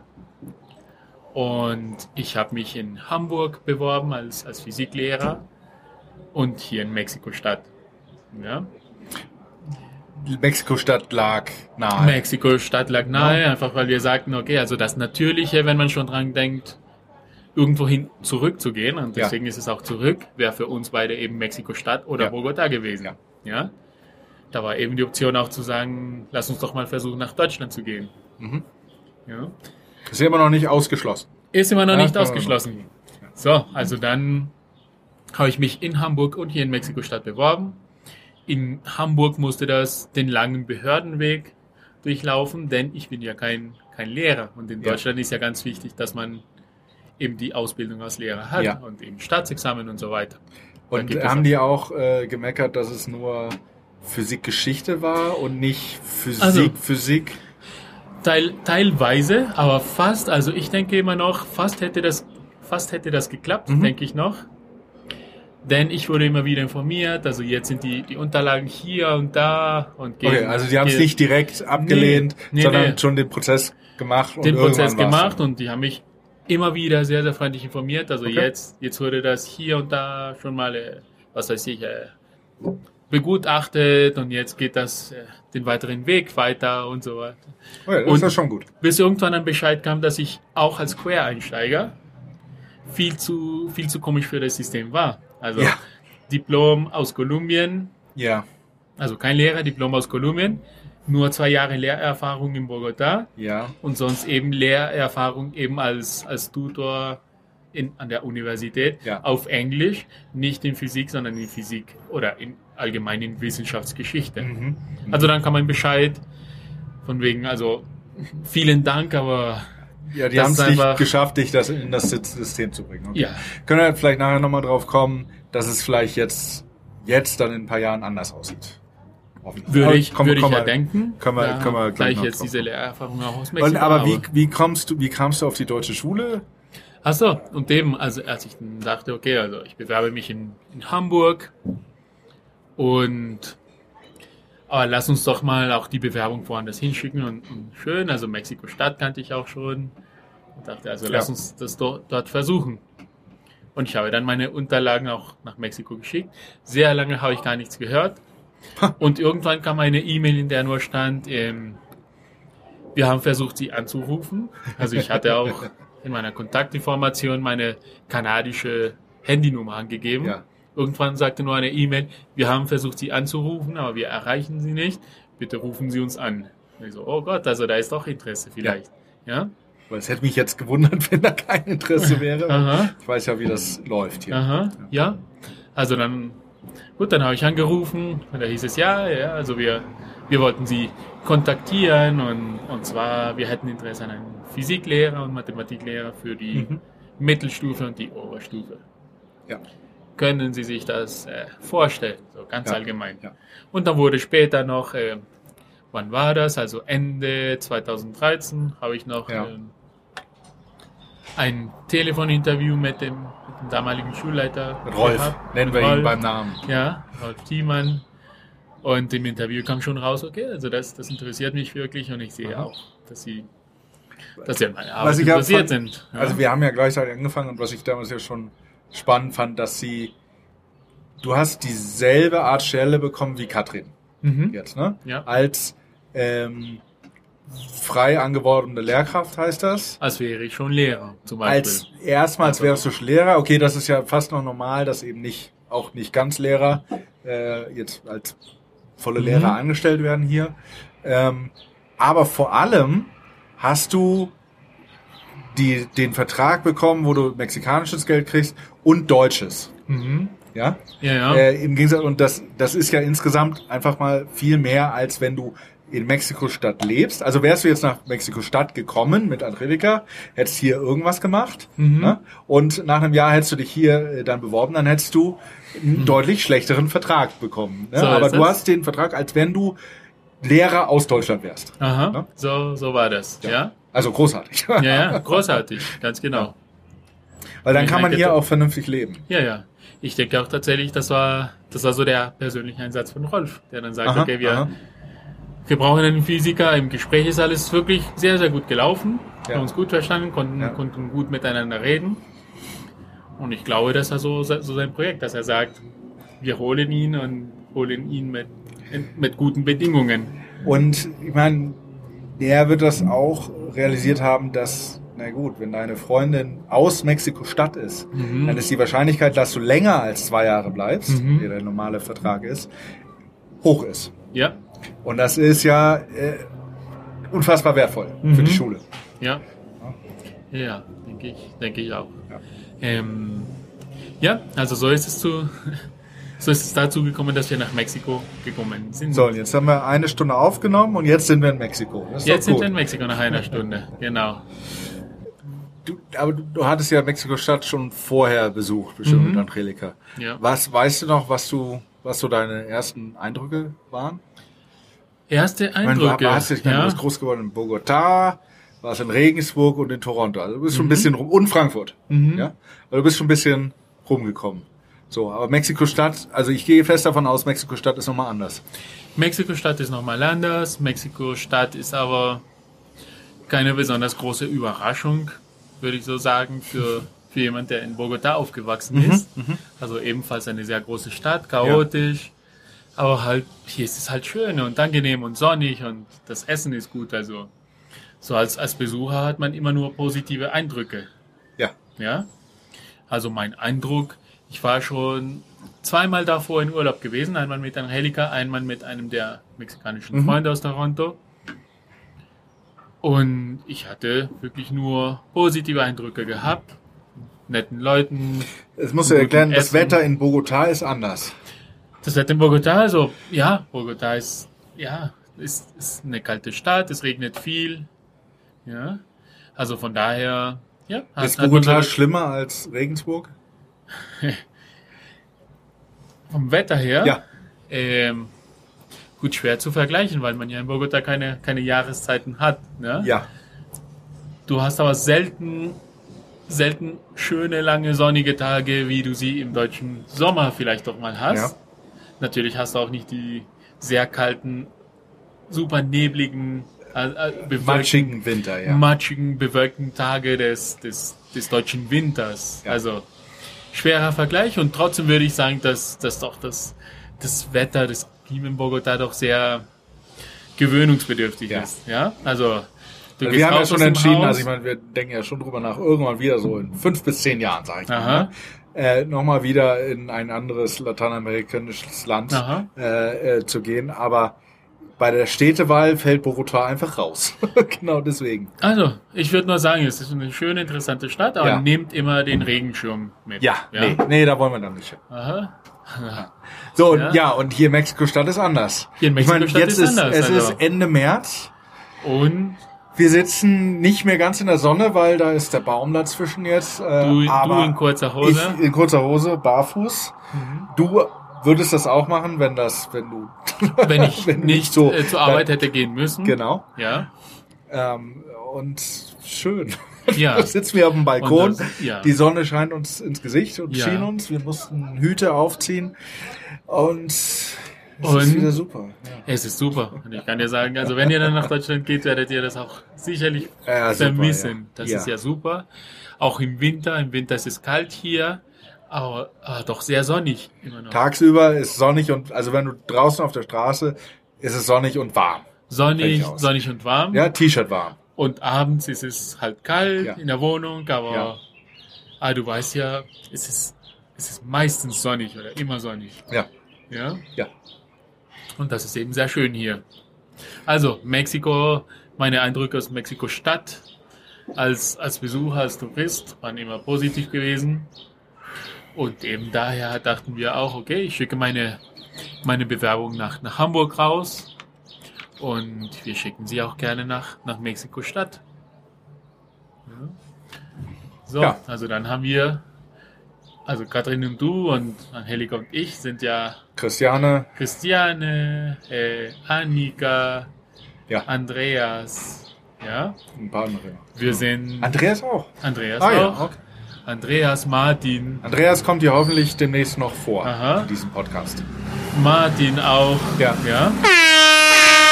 Wir haben gleichzeitig Relativ angefangen. gleich. Der hat Ja, ein halbes Jahr relativ- vorher, vorher ja. angefangen, aber relativ, Relativ gleich. gleichzeitig angefangen. Bekannt aus Episode 1. Mhm. Ja. Und Oh, Ja. wir haben seinen Namen damals nicht gesagt. Vielleicht muss ich das rausschneiden. hm, Rausbiepen. mhm. also, dann haben wir gleichzeitig angefangen. Der alte Punk. Und ja, also die Arbeit in der Schule gefällt mir gut und jetzt habe ich hauptsächlich äh, Kurse in der Oberstufe in Physik. Ja. Nur eine einzige Also, ich meine, du Matheklasse. arbeitest richtig als deutscher Lehrer. Ne? Du hast den Das Vertrag ist- als ist- deutscher Lehrer. Das ist die Idee. Ähm, noch, mit, noch gelegentlich mit, mit dem sogenannten Humboldt-Deutsch. Noch gelegentlich mit Fehlern, mit Sprachfehlern, aber Du? die Idee ist ja, du die Idee ja ist nicht. ja, Die Schüler sprechen Humboldt-Deutsch, ja. Erklär mal gerade Humboldt-Deutsch. Was ist Humboldt-Deutsch? Humboldt-Deutsch ist eine schöne, eine schöne Mischung aus, aus Deutsch, Spanisch und einer hohen Flexibilität mit Sachen wie Artikel oder all diese Sachen, die die deutsche Sprache so kompliziert machen. Mhm. Ja. Und das finde ich halt phänomenal, denn wir erziehen ja Kinder, die in unterschiedlichen, vielen Sprachen kommunizieren können Ja. und sich nicht unbedingt davor fürchten, wenn sie vielleicht den falschen, falschen Artikel, den falschen Artikel Ja. wählen oder, oder, oder falsche Konjugation und die, die kommunizieren trotzdem und das finde ich ja. Und Doch, das ist, das sehr, ist auch sehr kein gut. neues Phänomen. Ich habe meinen mein Hausarzt, bei dem ich öfter mal war, ähm, ich habe ihn da nie groß äh, ausgefragt, aber es ist ganz klar, dass der auch hier auf einer der deutschen Schulen war, Mhm. einem Colegio äh, Alemann, ähm, weil der spricht auch einfach mal Humboldt-Deutsch. Mhm. Ja? Also Ja. immer, wenn er, wenn er das deutsche Wort nicht weiß, weicht er auf ins, ins Mexikanische. Ja. Was dann auch, ich meine, das funktioniert dann auch für mich so. Ne? Ich meine, Mhm. so Ja. zum Arzt und wenn es nur Spanisch ist, dann ist schon hart, ne? Mhm. weil das schon sehr spezielle Sachen sind. Aber so dieses Humboldt-Deutsch mit dann äh, auch, auch ganze Sätze oder Mit- mit Absätze irgendwelche Verben. äh, Spanisch, ja, das Aha. funktioniert dann. Ja, ja. So, ne? Also das kann man dann Aha. schon ganz gut. Äh, Ja, ja. War das bei Ich euch finde auf der Schule in Bogotá auch so? Es war, es war ähnlich. Ich muss allerdings sagen, zu meiner Zeit als Schüler, glaube ich, war, war wirklich so, so ein bisschen das, äh, das Reine in der Sprache doch ein bisschen wichtiger. Okay. Also wir wurden doch, würde ich fast sagen, doch mehr geärgert irgendwie. Also wir, hatten viel mehr Stress, die, die Sprache, Ja. die. Sprache zu beherrschen oder die Sprache richtig zu sprechen, als vielleicht unsere Schüler hier das haben. Ja. Ja. Mhm. Also vielleicht ist es in der in der ähm, Sprachlehre also einfach dazu gekommen, dass vielleicht die, Kommunikation, also die, das, das Vermögen, mit Leuten zu kommunizieren, sich ausdrücken zu können, mit, mit Leuten aus unterschiedlichen Kulturen in Kontakt sein zu können, ist vielleicht auch in den Vordergrund gerückt, viel mehr als das, äh, als die Reinheit der Sprache, der, die Korrektheit Okay. der Sprache, Ja. ist meine Vermutung. Ich bin kein Ja. Sprachlehrer. Es kommt ja auch sehr auf die Lehrer an, die da sind und auf, auch auf die Schulleitung, Mhm. ne? worauf die Wert legt. Mhm. So, ne? Ja, und schön finde ich, dass viele unserer Schüler, die Mehrheit unserer Schüler tatsächlich äh, vielleicht auch einen deutschen Namen hat, aber Ja. das sind keine, keine deutschen Schüler. Nein. Und wie ich das, wie ich das verstehe, und die wissen ja auch, also ich bin Kolumbianer und ich spreche mit ihnen auf Deutsch und die spielen das Spiel und das, das finde ich halt schön. Also die, die wissen ja, sie müssen mit mir nicht äh, auf Deutsch kommunizieren und Ja. trotzdem tun sie das. Ja. Und ich mache das auch und das finde ich halt halt schön. Also da, wir, ja, wir spielen, also es ist ein Spiel. äh, Also du bist für die Endes. Schüler schon der Kolumbianer und nicht der Deutsche. Ja, Lehrer. aber die, die sprechen mich also doch hauptsächlich auf, auf Deutsch an. Ja.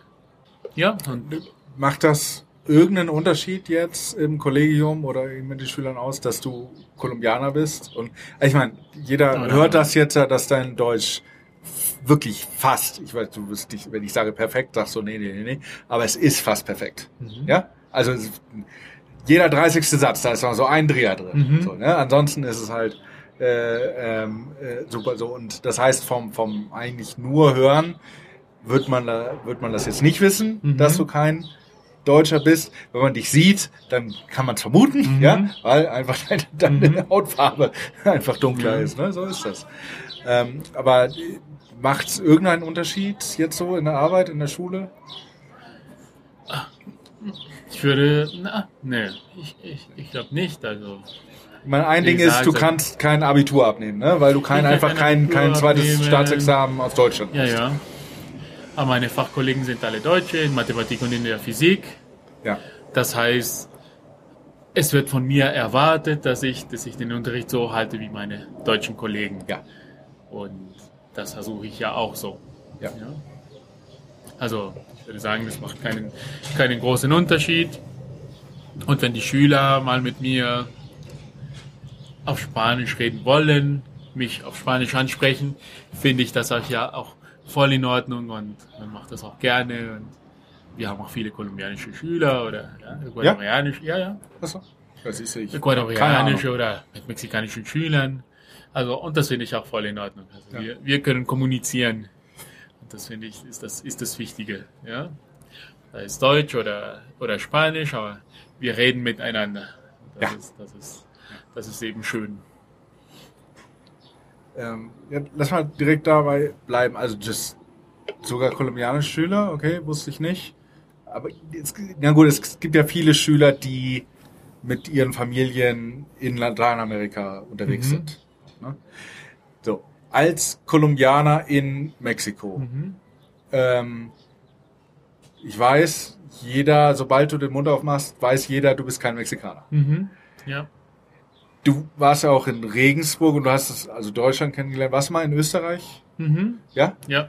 Oder in anderen Orten von, ich meine, du weißt, in Regensburg sprechen sie anders als in deinem Bruder wohnt in Münster. Da sprechen sie anders als in Regensburg. Ja, ja. Hörst du den Unterschied, also erstmal in Deutschland, hörst du den Unterschied? Ich, ich höre den Unterschied und so, so langsam komme ich auch dazu zu unterscheiden, wo, wo Ja. der eine oder der andere herkommt. Ja. ja, ja. Wie ist das innerhalb von Mexiko? Da gibt's ja auch, also da ja, die ja, unterschiedlichen Dialekte, die, also ich höre auch, wenn es sich anders anhört als Als- Chilango. Ja? Ja. Chilango ist hier Mexiko-Stadt einfach. Mhm. Ja, man, die, die Mexiko-Städter, äh, man nennt sie Chilangos. Und Mhm. die Sprache ist Chilango. Ja? Mhm. Und den Unterschied zwischen dem und anderem höre ich schon. Mhm. Ja? Äh, aber ja, hast du das, ich meine, ihr seid, ihr bist ja auch rumgereist hier. Mhm. Wie groß sind jetzt so die Dialektunterschiede in Mexiko zum Beispiel im Vergleich zu Deutschland? Uch. Schwer, schwer Weil Deutschland zu gibt's ja. Also auch, ich meine, wenn du nach Oberbayern ja, gehst, ja. dann verstehe ich das als Norddeutscher fast nicht Mhm. oder die meiste Zeit nicht. Aber wenn die nach Norddeutschland gehen, dann verstehen die auch kein Wort. Ja? Wenn die mal mit meiner Oma gesprochen, vergiss es einfach. Mhm. Ja? Aha. Also hier, gut, also ich merke auch, also vielleicht so wie du, ich merke die, die Unterschiede. Ich höre, dass die, also einfach das, wie heißt das, also die Betonung und dass die Beto- Betonung anders ist. Das merke ich. ja. Wo, wo die Leute herkommen, fällt mir noch schwer zu sagen. Mhm, Also ich denke, mittlerweile habe ich so zumindest schon ein Gefühl, wenn die Leute aus, aus, aus dem Norden kommen, aus, was weiß ich, aus Nuevo León oder Sinaloa. Sinaloa, Chihuahua. Also ich Ja. denke schon, dass, dass ich das erkenne. Mhm. Wo sie genau herkommen, könnte ich nicht sagen. Da müssen wir Ja. nochmal mit Angelika sprechen und dann soll sie die Dialekte nachmachen. soll Oder irgendwie die- finden, der, Ja, der ja, das, der das- gut kann. Ja. Ja, also ich, ich kann nur sagen, also die, die kommen von woanders her, wo genau sie herkommen, könnte ich, könnte ich schwer sagen. Gut, ja. aus ähm, Yucatan zum Beispiel. Also da, Mhm. wir hatten auch einen guten Freund aus Yucatan in Toronto und da habe ich immer gemerkt, sofort, also der spricht ganz anders als Angelika. Und Ja. von daher könnte ich ja fast sagen, also Yucateco habe ich vielleicht so eher im Ohr, Ja. um, um, um, um diese, diese Betonung zu unterscheiden. Und wie ist das zwischen äh, für uns Deutsche? Ja, ich habe ja keine Ahnung. Ist Lateinamerika, die sprechen alle Spanisch und fertig. Mhm. Abgesehen von Brasilien jetzt. Aber die Unterschiede zwischen den verschiedenen Ländern weiß ich, also Mhm. jetzt mittlerweile weiß ich das, Ja. dass die groß sind teilweise. Ich habe Mhm. vorhin die Geschichte schon erzählt hier. José Luis, äh, Freund von uns, ist der Mann von äh, einer Kollegin, ne, von einer neuen Kollegin jetzt seit diesem Jahr am, Mhm. am ähm, Colegio. Und José Luis ähm, hat zwar die letzten äh, 25 Jahre in Mainz gelebt, aber er ist Nicaraguaner. Mhm. Und äh, vor ein paar Monaten, wir haben ihm äh, den, also unsere unsere ähm, Putzfrau ähm, angepriesen. Mhm. Und dann, als sie das erste Mal da war, war ich zufällig auch da. Und er ist aus Nicaragua, also sie ist hier bisschen von außerhalb, von der Stadt. Sie spricht auch schon, also ich habe riesige Probleme, sie zu verstehen. So, ne? ähm, aber die hatten, er ist Nicaragua, ich sehe hier aus Mexiko-Stadt, sie hat richtig große Probleme, sich zu verstehen. einfach weil die Worte andere Aha. waren, ja. Ja, ja. Da äh, Putzmittel, weiß ich, ich weiß nicht mehr, was, was das jetzt heißt, äh, Besen oder Schaufel, irgend Mhm. sowas, so nach dem Motto, ja, diese Worte einfach, wo ist was, was benutze ich, ne, und Mhm. so weiter. Äh, waren ganz einfach andere Worte und die hatten Probleme, äh, sich miteinander Ja. zu äh, verstehen. Das Gleiche äh, kann zwischen äh, einem, einem, einem Norddeutschen und einem Österreicher passieren, definitiv. klar. Weiß ich, Österreicher haben für ganz viele Sachen andere und viel schönere Worte. Ja? Mhm. Ähm, so stelle ich mir das vor, so den Unterschied zwischen Mhm. den, den, dem, der, dem Spanisch in Mexiko und in Nicaragua oder in Kolumbien äh, Ja. jetzt. Wie, wie empfindest du das? Oder? Du kennst Also, mehr es ist- es lateinamerikanische Orte als ich. So. Ja, es ist ja so, so wie du das sagst. Also ich hatte auch wenige, aber doch einige ganz witzige Situationen, in denen ich, in denen ich am Anfang, so was weiß ich, mit, mit den mexikanischen Kollegen hier an unserem Kollegio dann nicht wusste. Also besonders wenn sie, wie sagt man das, am Arm nehmen, an, an den Äh, Arm an- an nehmen, Scherz an den machen? Arm, ja, Scherz machen, Ja. an den Arm nehmen, ja, Äh, einen Äh, auf den Arm nehmen. auf den Arm nehmen, Ja. ja, wenn sie versucht haben, das Weißt du, das ist einer dieser wenigen Momente, wo man merkt, dass du kein Deutscher bist. Mhm. Ja? Äh, Bei Redewendungen. Ja, das ist Ja, sowieso. und da habe ich gemerkt, okay, ich sehe schon, also die verarschen mich sozusagen. Ja, damit. ja. Und ich weiß auch nicht genau, was, was sie gerade sagen. ja. Und äh, ja, also sonst, sonst würde ich sagen, versteht man viel. Auch also Fernsehen aus, aus Mexiko schaut man ja auch oft in Kolumbien, umgekehrt auch. Also viele, Okay, Tele ja. viele Telenovelas aus Kolumbien werden auch in, in Mexiko gezeigt. Mhm. Und da ist es auch gut möglich, dass man eben diese, diese Redewendungen, diese, ja, also den Slang letzten Endes auch, auch versteht von dem Ja, Mann und von ja, dem Mann. ja. Und erstaunlicherweise habe ich gemerkt, also meine Mutter kommt ja aus Ecuador, das Mhm. heißt, ich, ich habe ja viel Kontakt mit Ecuadorianern und viele Wörter oder Ausdrücke, die ich von meinen Verwandten aus Ecuador höre, höre ich auch hier. Ja. Das heißt, ist, es ist doch sehr, sehr seltsam, dass, dass es vielleicht mehr Gemeinsamkeiten zu, gibt zwischen dem Spanischen in Mexiko und Ecuador Ja. als zwischen Ecuador und Kolumbien. ja. Ja, Und die liegen nebeneinander. nebeneinander. Oder? Ja. benachbarte Länder.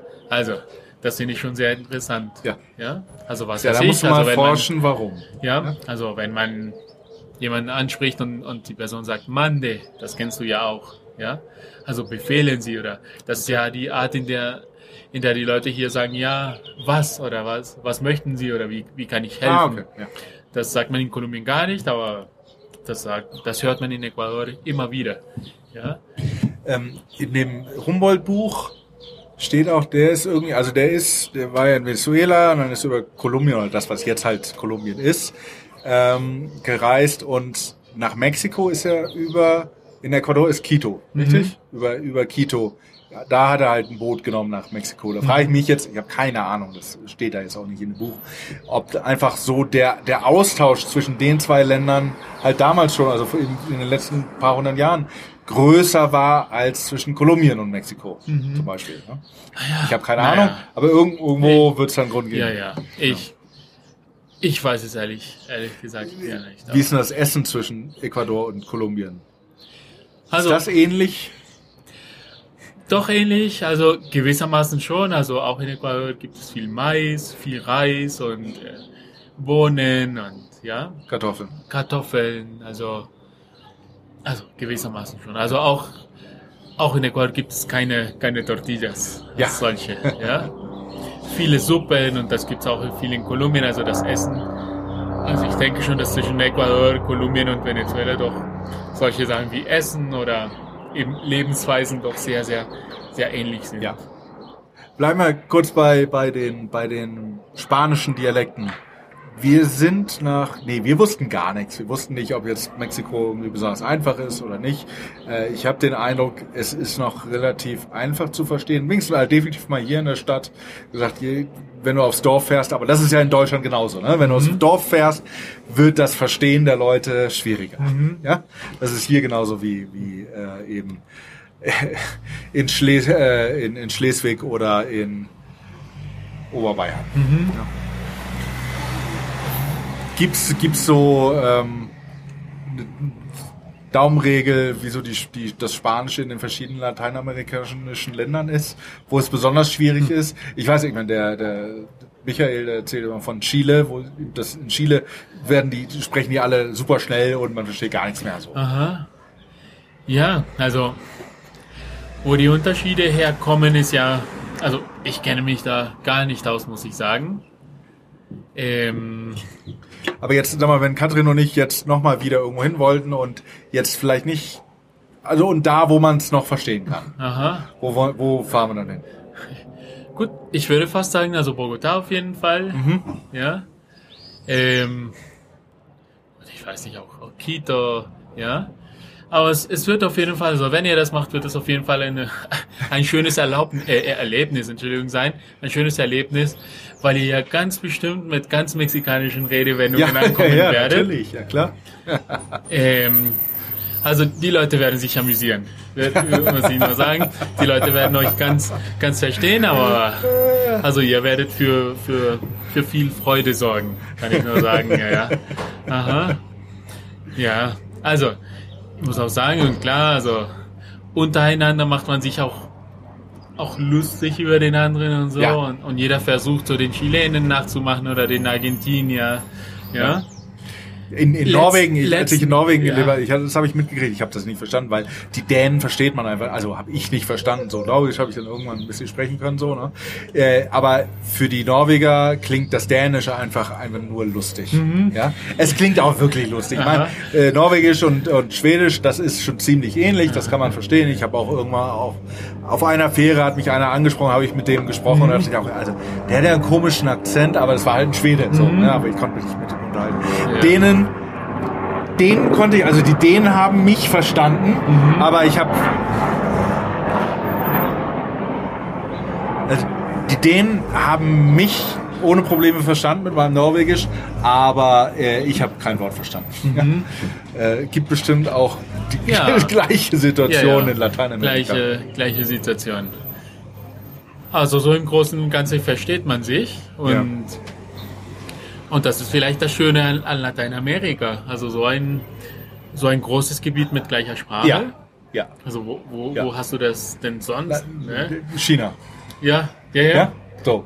Ja. China und Russland. So irgendwie China und du so Russland von, von der und Fläche. sonst und sonst wirklich von der Fläche wirklich so, Ja. so so viele so viele Länder mit gleicher Sprache.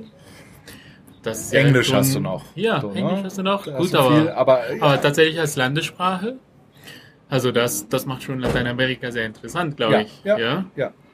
Naja, das ist ja Aha. auch ein Grund, warum wir hergekommen sind, weil es eine Sprache ist, die, wo wir dachten, man kann sie gut lernen. Das sehe ich jetzt mittlerweile anders, weil um sie wirklich zu lernen, ist es sehr viel Arbeit.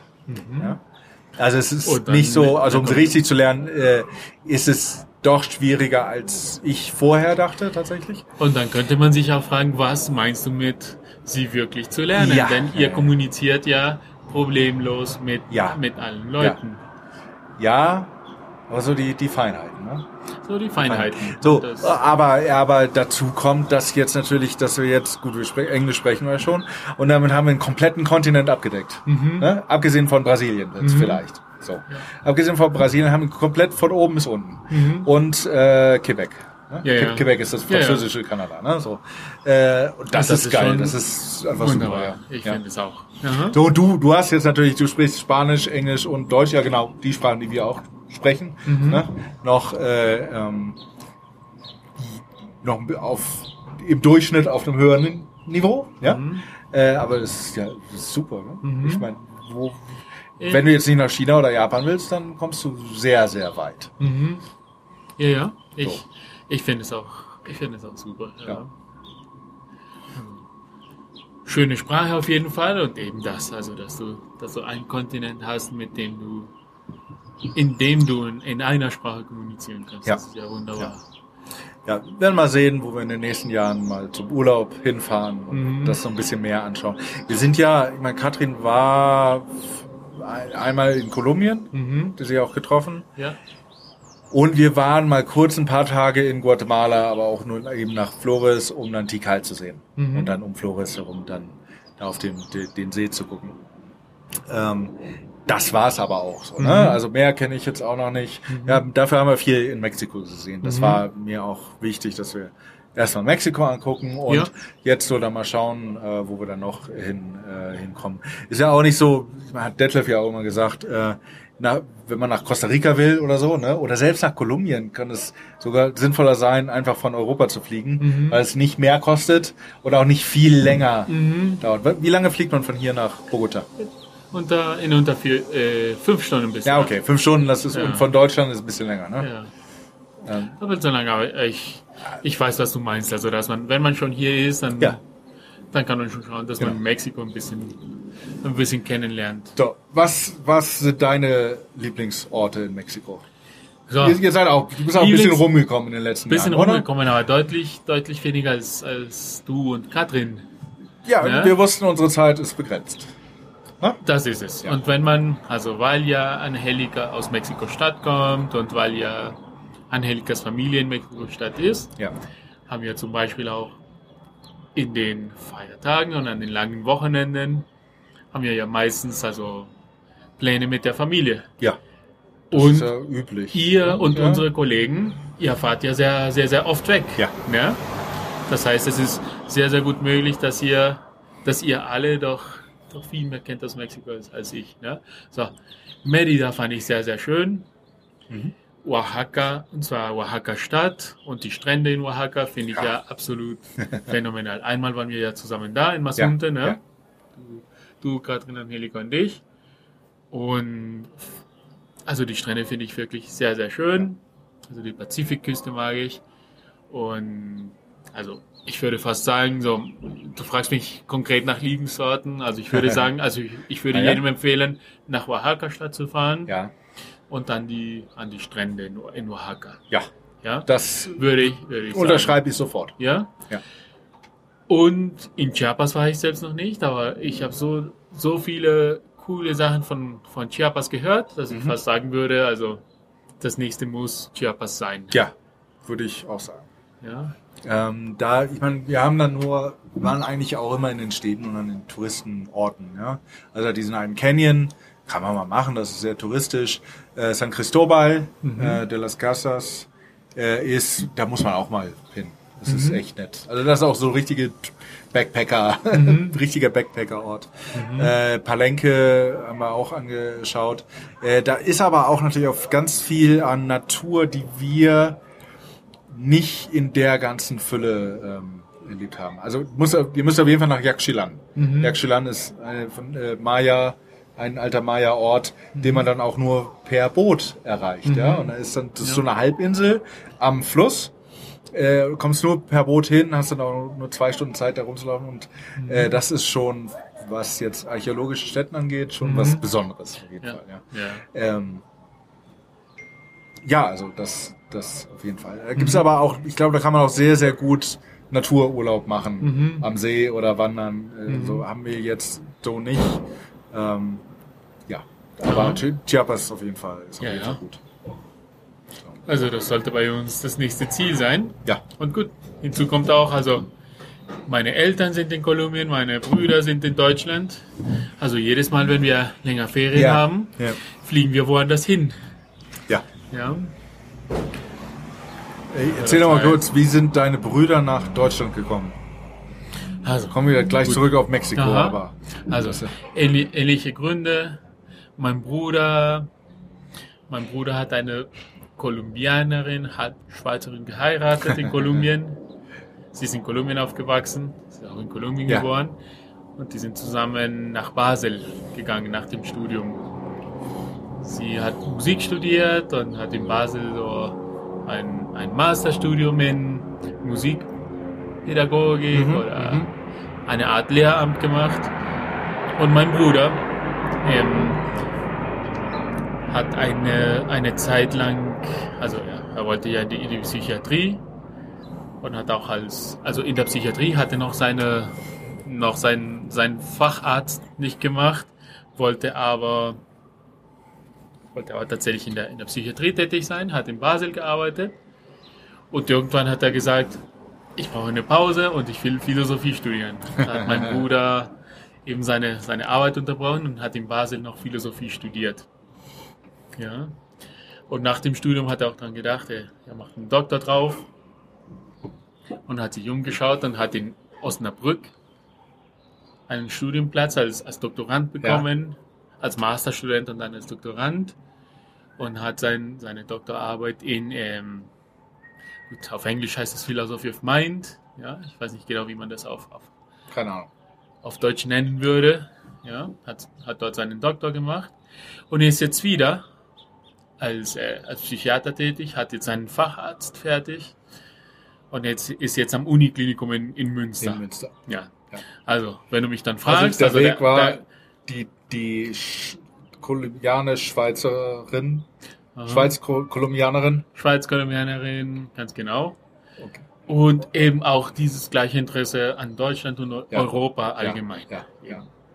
Und der kleine Bruder, eben, also ebenfalls ehemaliger Schüler an der deutschen Schule, hat in Kolumbien Jura studiert und hat auch seinen Master in Kolumbien gemacht, in, in äh, Jura, also so spezifisch in, äh, eher so in, wie, wie nennt man das, also Betriebsrecht, also er ist nicht, er ist nicht Anwalt tatsächlich, also, sondern arbeitet so in einem in der juristischen Abteilung in, in Betrieben. Also Okay. so- sein Interesse wär- war so eher so als zum Beispiel Anwalt zu sein oder Richter Ja, oder so. okay. Und er wollte auch immer, immer nach Deutschland. Also er war auch als Austauschschüler in Deutschland. Er ist Ja. auch mehrmals in Deutschland gewesen, in Urlaub. Und er hat letztes Jahr dann sein, seinen Masterstudium in Deutschland angefangen, in Hamburg, an der Uni Hamburg. Mhm. In, also das ist so ein internationales Programm, Science, äh, wie heißt es? Äh, Law and Economics. Also so Ja. eine Mischung aus, Also aus Wirtschaftsrecht. Recht und, und Wirtschaft, ganz genau. Mhm. Ja, das ist so sein, so sein Gebiet. Hat auch, äh, Okay. was weiß ich, zwei, drei Jahre lang in Bogota für die Allianz für die Versicherung in Bogota gearbeitet. Ja. Mhm. Das ist ja immer interessant, wie Leute irgendwo irgendwo hinkommen. Ne? Das Mhm. ist ja immer Ja, das ja. Ding. Okay. Der ist noch in seinem Studium, also studiert noch bis Juli. Bis Juli in, in Hamburg. Und er überlegt ernsthaft, ob er sich dann auch äh, eine, eine Stelle in, in Deutschland sucht. Ja. ja. Immer wieder hat er Heimweh. Ja. Immer wieder denkt er dran, dass er, dass er vielleicht doch nach, nach, nach Kolumbien zurückkommt oder Lateinamerika. Und, aber ich, ich denke wirklich, dass er, dass er zunächst sich eine, eine Stelle in Deutschland suchen wird und, und dort, dort auch ganz glücklich ist. Also beide Brüder sind in Deutschland. Wie, wie stehen denn die Chancen, dass ihr auch nochmal nach Deutschland kommt? Ähm, wir überlegen auch, also für Angelika wäre es ja wichtig, dass wir, also wenn wir nach Deutschland kommen, dass wir uns eine Stadt suchen, wo sie auch, wo sie auch arbeiten kann. Sie Ja. lernt jetzt fleißig Deutsch, Ja. kann, kann jetzt alles verstehen, ähm, kann sich auch ausdrücken, ja. Ja. Das heißt, jetzt wären die Chancen doch ganz gut, dass, dass wir das versuchen. Ja, und, Und mir mit ihrem es- Englisch äh, wird das ja jetzt Englisch wird das in einer- Arbeit schon funktionieren. Das wird schon funktionieren. Das ist eine Möglichkeit. Also wie gesagt, Angelikas Familie ist auch hier und wir sind hier in Mexiko-Stadt ganz glücklich. Auf der anderen Seite sehe ich auch viele Vorteile, viele Vorteile in Deutschland, an, Ja. an die ich auch oft denke. Und Erzähl, was, was, gut, du hast ja schon ein paar Jahre in Deutschland gelebt, aber was sind die, die Vorteile, an die du denkst? Vorteile, an die ich denke. Also so, so viel wie ich das, das Leben hier in Mexiko genieße, sind auch ein paar Sachen, die ich, die ich immer wieder kompliziert sehe. Was weiß ich. Rentenversicherung. Ja. Also und damit will ich auch nicht sagen, dass das ein einfaches Thema in Deutschland ist.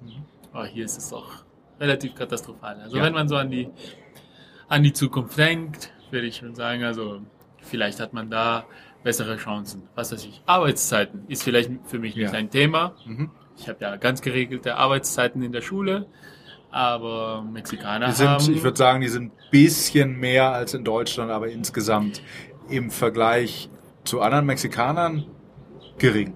gering. Und ich weiß ja, ich komme nach Hause relativ früh, äh, relativ früh, ja, tatsächlich, und äh, muss auch zu Hause viel arbeiten, aber das hält sich, das hält sich in Grenzen. Das ist nicht selbstverständlich in Mexiko.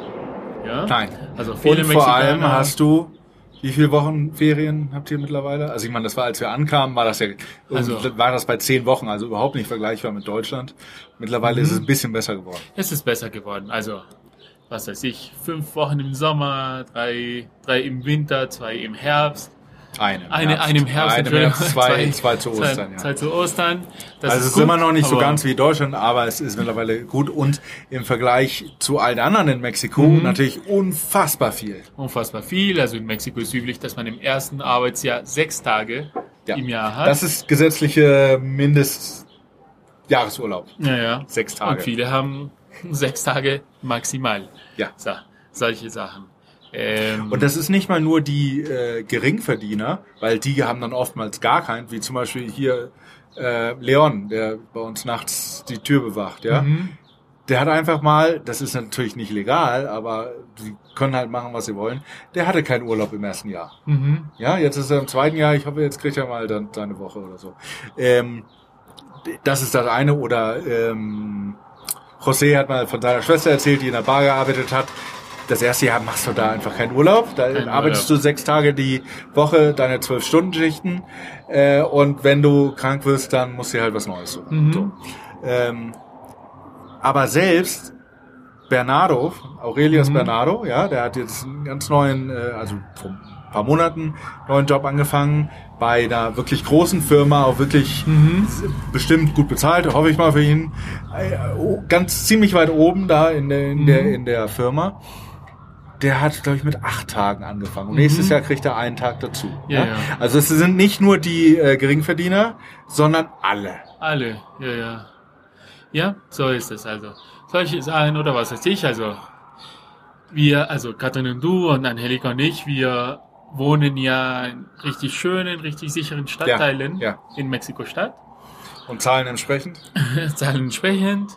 Auch sonst, also auch das, man muss auch sagen, und ich als Kolumbianer sage das auch, auch immer über Kolumbien, all das, was man über Mexiko hört, Gewalt, ja, Gefahren, das ist auch, das, das existiert auch. Also Ja. das, das ist auch, das ist auch in Wirklichkeit so.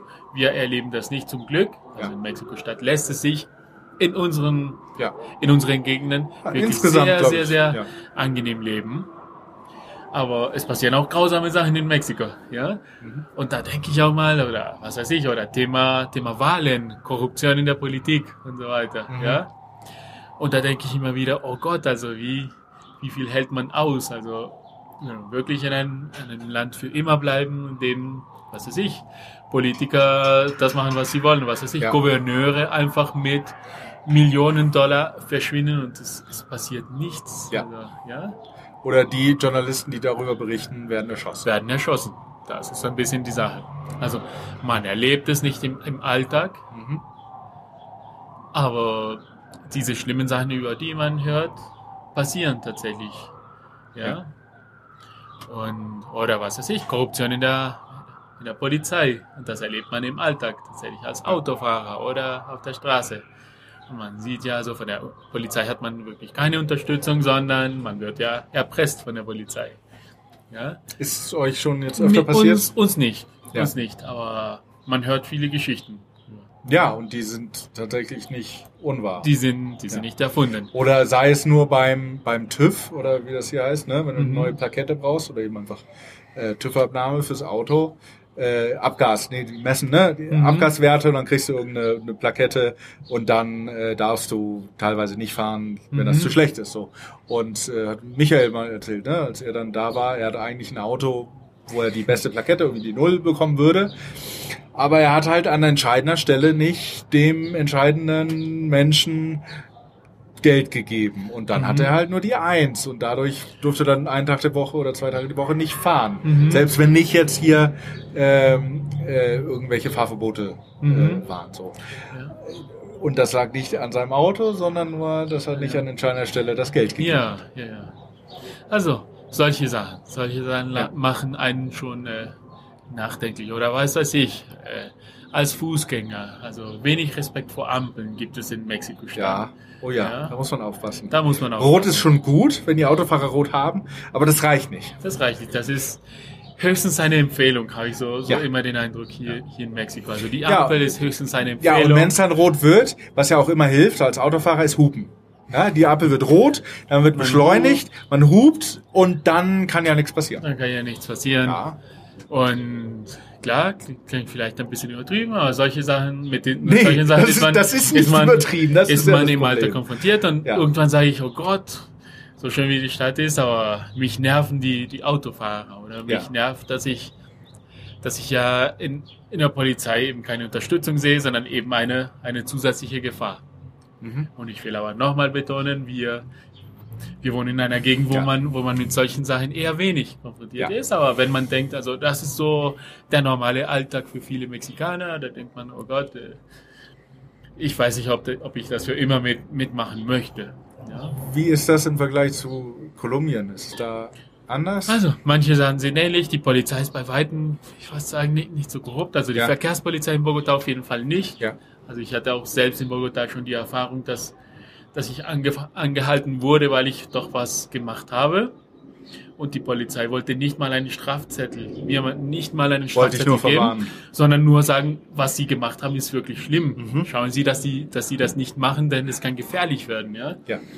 Und, und diese, so diese Absicht, irgendwie die Leute zu bilden oder die Leute zu, zu einem besseren Benehmen, Verhalten zu erziehen, sieht man hier in Mexiko-Stadt auf keinen Fall. Mhm. Ja? Mhm. Auf keinen Fall. Ähm, ja, also, was ist ich? In anderen Sachen sind ja mexikanische Institutionen doch auch, äh, vorbildlich, also würde ich sagen. Gib mal ein Was Beispiel. In der UNAM zum Beispiel oder, oder Museen. Also Ja. wie billig hier Museen sind für Mexikaner Ja. und eben, dass man als Lehrer auch eine Ermäßigung hat. Ja, es ist auf jeden Fall immer günstiger für Einheimische oder für Residents, also für äh, jemand wie mich, der hier Aufenthaltsgenehmigung hat, Mhm. der auch äh, ähm, Vergünstigung. Und alle Museen sind kostenlos für alle Mexikaner sonntags. Sonntags, ja. Und die Museen, es gibt richtig gute das Museen. ist schon stark. Ja, und das sind, das sind wirklich sehr, sehr gute Museen. Äh, empfiehl mal ein paar Museen hier in Ein der paar Museen, Stadt. so Museo de Antropología. Klar, das Anthropologische Museum, das Auf jeden äh, Fall. Auf jeden Fall, ja. Archäologische Das ist das Einzige, was ich kenne. Ja, was weiß ich, archäologische Städte, so Teotihuacan, ja. mit gleichen Bedingungen. Ja. Also, ja. Äh, gibt alle archäologischen Städten, was weiß ich, Monte Albán, ja, Ja, aber mit, mit bei gleichen Oaxaca, Bedingungen. ja. Oder du gehst hier ins Kino, ich bin ein großer Fan von der Cineteca Nacional Ja. in Coyoacán, auch da. Also die Cineteca ist wirklich top und auch da hast du eine Ermäßigung. Al- Also auch da sind die normalen Preise sehr, sehr niedrig und du Mhm, hast eine mhm, Ermäßigung mhm. als, als Lehrer. Ja? Und das hängt alles wirklich von diesen von diesen Behörden ab, die äh, von den, von den Ja. Institutionen in Mexiko, die das, also die die Kultur fördern. Ja?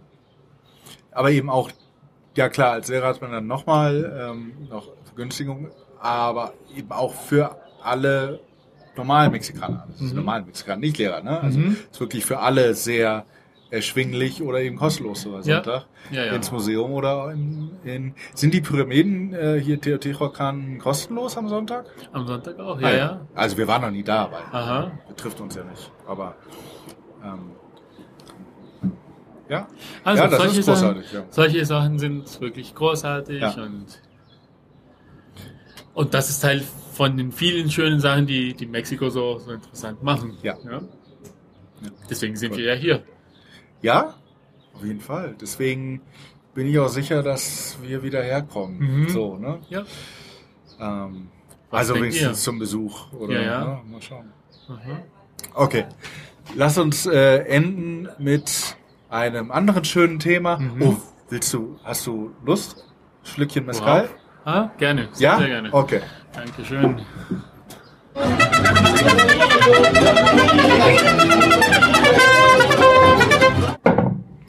Oh. Ja, ich muss, also ich bin noch dabei, meine, die Schnapsvorräte leer zu trinken, Aha. weil äh, relativ bald oder hoffentlich sehr, sehr bald. Ähm, Darf ich jetzt was fragen? Und ja. zwar, du bringst jetzt gerade eine Mezcal-Flasche, aber das ist wirklich eine, eine Olivenölflasche. Es ist eine Olivenölflasche, das äh, mit einem Kreppband beschriftet hier Felix Angeles Barro Mescla. Ja, mhm. das also, ist irgendein wo- Mescla. von Wo, wo kommt denn Mezcal her? Der kommt aus Oaxaca. Wir sind, äh, das ist jetzt ja auch schon eine Weile her, in unserem ersten, das muss vor drei Jahren sogar gewesen sein. Äh, über Ostern sind wir nach Oaxaca gefahren, also Mhm. Oaxaca Stadt, waren da ein paar Tage, bevor wir dann weiter nach Chiapas gefahren sind. Mhm. Und einen Tag haben wir mit einem Kanadier, der da schon ganz lange äh, lebt, so eine Mescal-Tour gemacht. Und äh, das war ziemlich, ziemlich cool. Äh, der kennt halt so die, die, die kleinen Mescal-Hersteller. Mhm. Und mit kleinen, waren wir klein und vor allem auch sehr handwerklich. Ne? Du hast ja alles so. äh, Es gibt auch äh, richtige Fabriken, ne? Mescal-Fabriken, so wie du in Tequila deine Tequila-Fabriken hast. Aber auf der anderen Seite hast du auch die, die noch mit Tongefäßen, also die, Ja. wo die Destille ein Tongefäß ist. Ja, ja. Ne? Wo das mit Ja, Holz das- geheizt und das ist dann ein Tongefäß und oben läuft es über äh, irgendeinen äh, ausgehöhlten Ast. Mhm. Der Mezcal in das Auffanggefäß. Ja, das So, haben wir ja? Das haben wir Und alles dazwischen, alles genau. dazwischen. Und wo tatsächlich Familienhäuser ihre eigene Mezcal-Herstellung haben. Ja. Ne? Ja. So, und jetzt, das ist der, ich bin äh, völlig überrascht, dass ich immer noch von dem hab. Das ist auch das Beste. Wir haben dann diese Tour gemacht und an jeder Station ähm, haben wir dann natürlich auch der Mescal probiert äh, und konnten dann auch kaufen oder nicht. So, Mhm. das war von dem ersten und das war der tatsächlich mit den Tongefäßen. Mhm. Ja, und das war auch der beste, den wir da äh, gekauft haben. Und Mhm. es gibt immer noch was dabei, aber jetzt freue ich mich, dass ich den noch äh, habe Ja, und ihn dir anbieten kann. Danke. Zum Also, Wohl. Prost, zum Wohl. Mhm. Und man kann ihn immer noch trinken. Man Ja? kann nicht drin. Man kann nicht So, und das ist, also das ist wirklich ähm, artisanal. Was ist artisanal auf, auf Deutsch? ja, Also hand- handwerklich, ja, genau. und ursprünglich so. Ne? ja, ja. Also ganz großartig. Mhm. Ja, der schmeckt immer noch. Ja. Wahnsinn. Mhm. Das ist ein, doch ein starker Mezcal, ne? Also Ja, ja, ja, ja, ja, ja. Ja, ja, ja. So, den hatten wir damals, ich glaube, den bestimmt in irgendeiner Plastikflasche bekommen und irgendwann habe ich es umgefüllt in diese ähm, ehemalige Olivenölflasche. Mhm. Seitdem steht die im Schrank und ein bisschen ist noch da und äh, bald muss das dann leer sein. Mhm. So, ich weiß gar nicht, hier auf Wolltest du dem... zum Thema Mezcal kommen etwa? Ne, ich wollte zum Thema Schnaps kommen. Aha. Wir haben schon über Mais gesprochen. Also, oder über die Grundnahrungsmittel, ne? Ich meine, Mhm. wenn du nach Deutsch, Norddeutschland fährst, da hast du Kartoffeln. Das ist zwar nicht, die kommen da zwar nicht her, aber Mhm. das ist halt das Das- aha. wichtigste Ding. Wenn, wenn du nach Süddeutschland kommst, ich weiß nicht, wie es in Regensburg ist, aber da hast du dann mehr Nudeln wahrscheinlich, oder was Ja, hast du da? viel- oder Kartoffeln, Kartoffeln, ne? ja. Also vor allem Deutschland Kartoffeln. Ähm, hier in Mexiko nicht so viel Kartoffeln, aber was viel, es ist einfach Mais und Bohnen, aber vor allem Mais. Mais Ja. ist einfach das Ding. So. Ist. Und in Kolumbien, haben wir darüber gesprochen, auch ist Mais ganz wichtig. Mais, ja, ja. Ja, Mais, auch Bohnen, Kartoffeln, Kartoffeln. und Kochbananen. Und das andere, was ähm, so, und das hast du überall auf der Welt. Da Mhm. so das Ding. Natürlich mittlerweile äh, hat sich vor allem, also Weizen, Kartoffeln, Reis, Bohnen, das ist Mhm. das, was irgendwo, irgendwas davon hat sich halt äh, überall hin verbreitet. Ähm, was du aber immer hast, in jedem fast Land dann auch und in jeder Gegend, ist der Schnaps. Mhm. Der Schnaps ist, äh, ich meine, du hast in, in Mexiko hast du Tequila und Mezcal, ist beides aus der Agave. Und gibt's in, gibt's in Kolumbien Agaven? Also, es, es gibt Agaven, aber Also sie sind von so- hier, das weiß ich. Ja, also, so also- die, wenn Man- Agave, dann kommen sie aus, der, aus Ja. Mexiko, so Mittelamerika dann auch. Also, man sieht ja in trockenen Gebieten oder Agaven oder Agaven-ähnliche Pflanzen. ja, Pflanzen, ja. Ja. Ähm, es gibt keinen Schnaps aus Agaven. Nein. Nee, weil, also ich meine, hier ist es einfach der Hubschrauber wieder. Und man weiß nie, ist das jetzt Polizei, ist das Kranken, äh, Krankenhaus oder Privathubschrauber. Mhm. Ja, hier ist es, es ist die Agave, die, die, die kommt halt von hier und daraus haben sie schon immer irgendwie was gemacht. Äh, Pulke bestimmt schon länger als irgendwie Schnaps. Mhm. Ähm, was gibt's in Kolumbien? Was gibt's in Kolumbien? Was trinken Kolumbianer hauptsächlich? Also Bier, sehr, sehr viel Bier. Ja. Also auch, auch hier in Mexiko wird viel Bier getrunken. Ich würde fast sagen, dass Kolumbianer doch viel mehr Bier trinken. Also Bier ist Mhm. das, das so das, das hauptsächliche Getränk. Und auch äh, Anis-Schnaps. Nicht Ja. aus Agave, sondern aus äh, Zuckerrohr. Aus Zuckerrohr. Ja, Genau, ihr habt Zuckerrohr. wir ne? haben viel Zuckerrohr. Ist ja auch Venezuela auch Zuckerrohr, oder? Auch Venezuela Zuckerrohr, auch im Nord, aus, aus dem neuen Kolumbiens, also es gibt viel Ruhm auch, Ja. ja. Aus, aus Was ist so Zucker- der bekannte Rum aus Kolumbien? Caldas, Ron, Caldas. Ron Viejo de Caldas. Okay. Ja, auch ein sehr, sehr guter. Ja. Ja. Aus Venezuela viel, aus, eben aus Kolumbien, Panama, Ja. ja, und ganz Mittelamerika. Ja, ja, eben mit José Luis äh, aus Nicaragua kommt der Flor de Caña. Aha. Und äh, Also- Detlef ja auch sehr gerne ja, getrunken. ja. Und also, ähm, ist halt was, ja, ist halt was sehr, sehr Wichtiges. Und sonst wirklich so Aguardiente, also Anis-Schnaps aus, aus Zuckerrohr. Anis-Schnaps aus Zuckerrohr. Also? Schnaps aus Zuckerrohr, halt äh, mit Anis-Geschmack. Okay. Ja? Und was ist, was ist, was magst du lieber? Das mache ich lieber. Also Bier. äh, Ja. Bier trinke ich hauptsächlich und hier so, also doch deutlich ein guter Mezcal. Also ich trinke deutlich äh, lieber einen guten Mezcal als einen, als einen Aguardiente. Ja. Der ist mir auch ein bisschen zu süß. Mhm. Ja. Und ja, also du fragst mich nach dem Vergleich, also vielleicht würde, würde ich mich ja immer für einen guten Mezcal entscheiden, auch über Tequila. Ja. Also so, Mhm. ja. Auch über Tequila und auch über einen kolumbianischen Anis-Schnaps. Ja. Okay. Also Mezcal trinke ich sehr, sehr gerne. Ja. Ja, kann man machen. Das Kann ist auf jeden Fall auch sehr, das ist eigen. Ne? Auch Das ist- egal, je, ja. je, ist alle sind anders und äh, es ist äh, was Mhm. Spezielles. Das ist was Spezielles, da ist so viel Geschmack drinnen. Ne? Ja. ja. Ja. Und ja. Gut. Also das ist so mein, das wäre so mein, mein meine Wahl. Ja. Ja, so viel Mezcal gibt's in Hamburg nicht. Mhm. Ähm, es gibt Mezcal, aber das kostet. Klar. Das kostet. Aha. Da ist dann, äh, ich habe schon gesehen, ein Freund von mir hat so einen äh, Spirituosenversand, Online-Versand, Mhm. in Mannheim auch. Flor, der kann ja, kann man bezahlen. Ist nicht viel teurer als hier. Aha. Also das ist ja, schon, das ist ja, schon, das ist okay. schon mal gut. gut.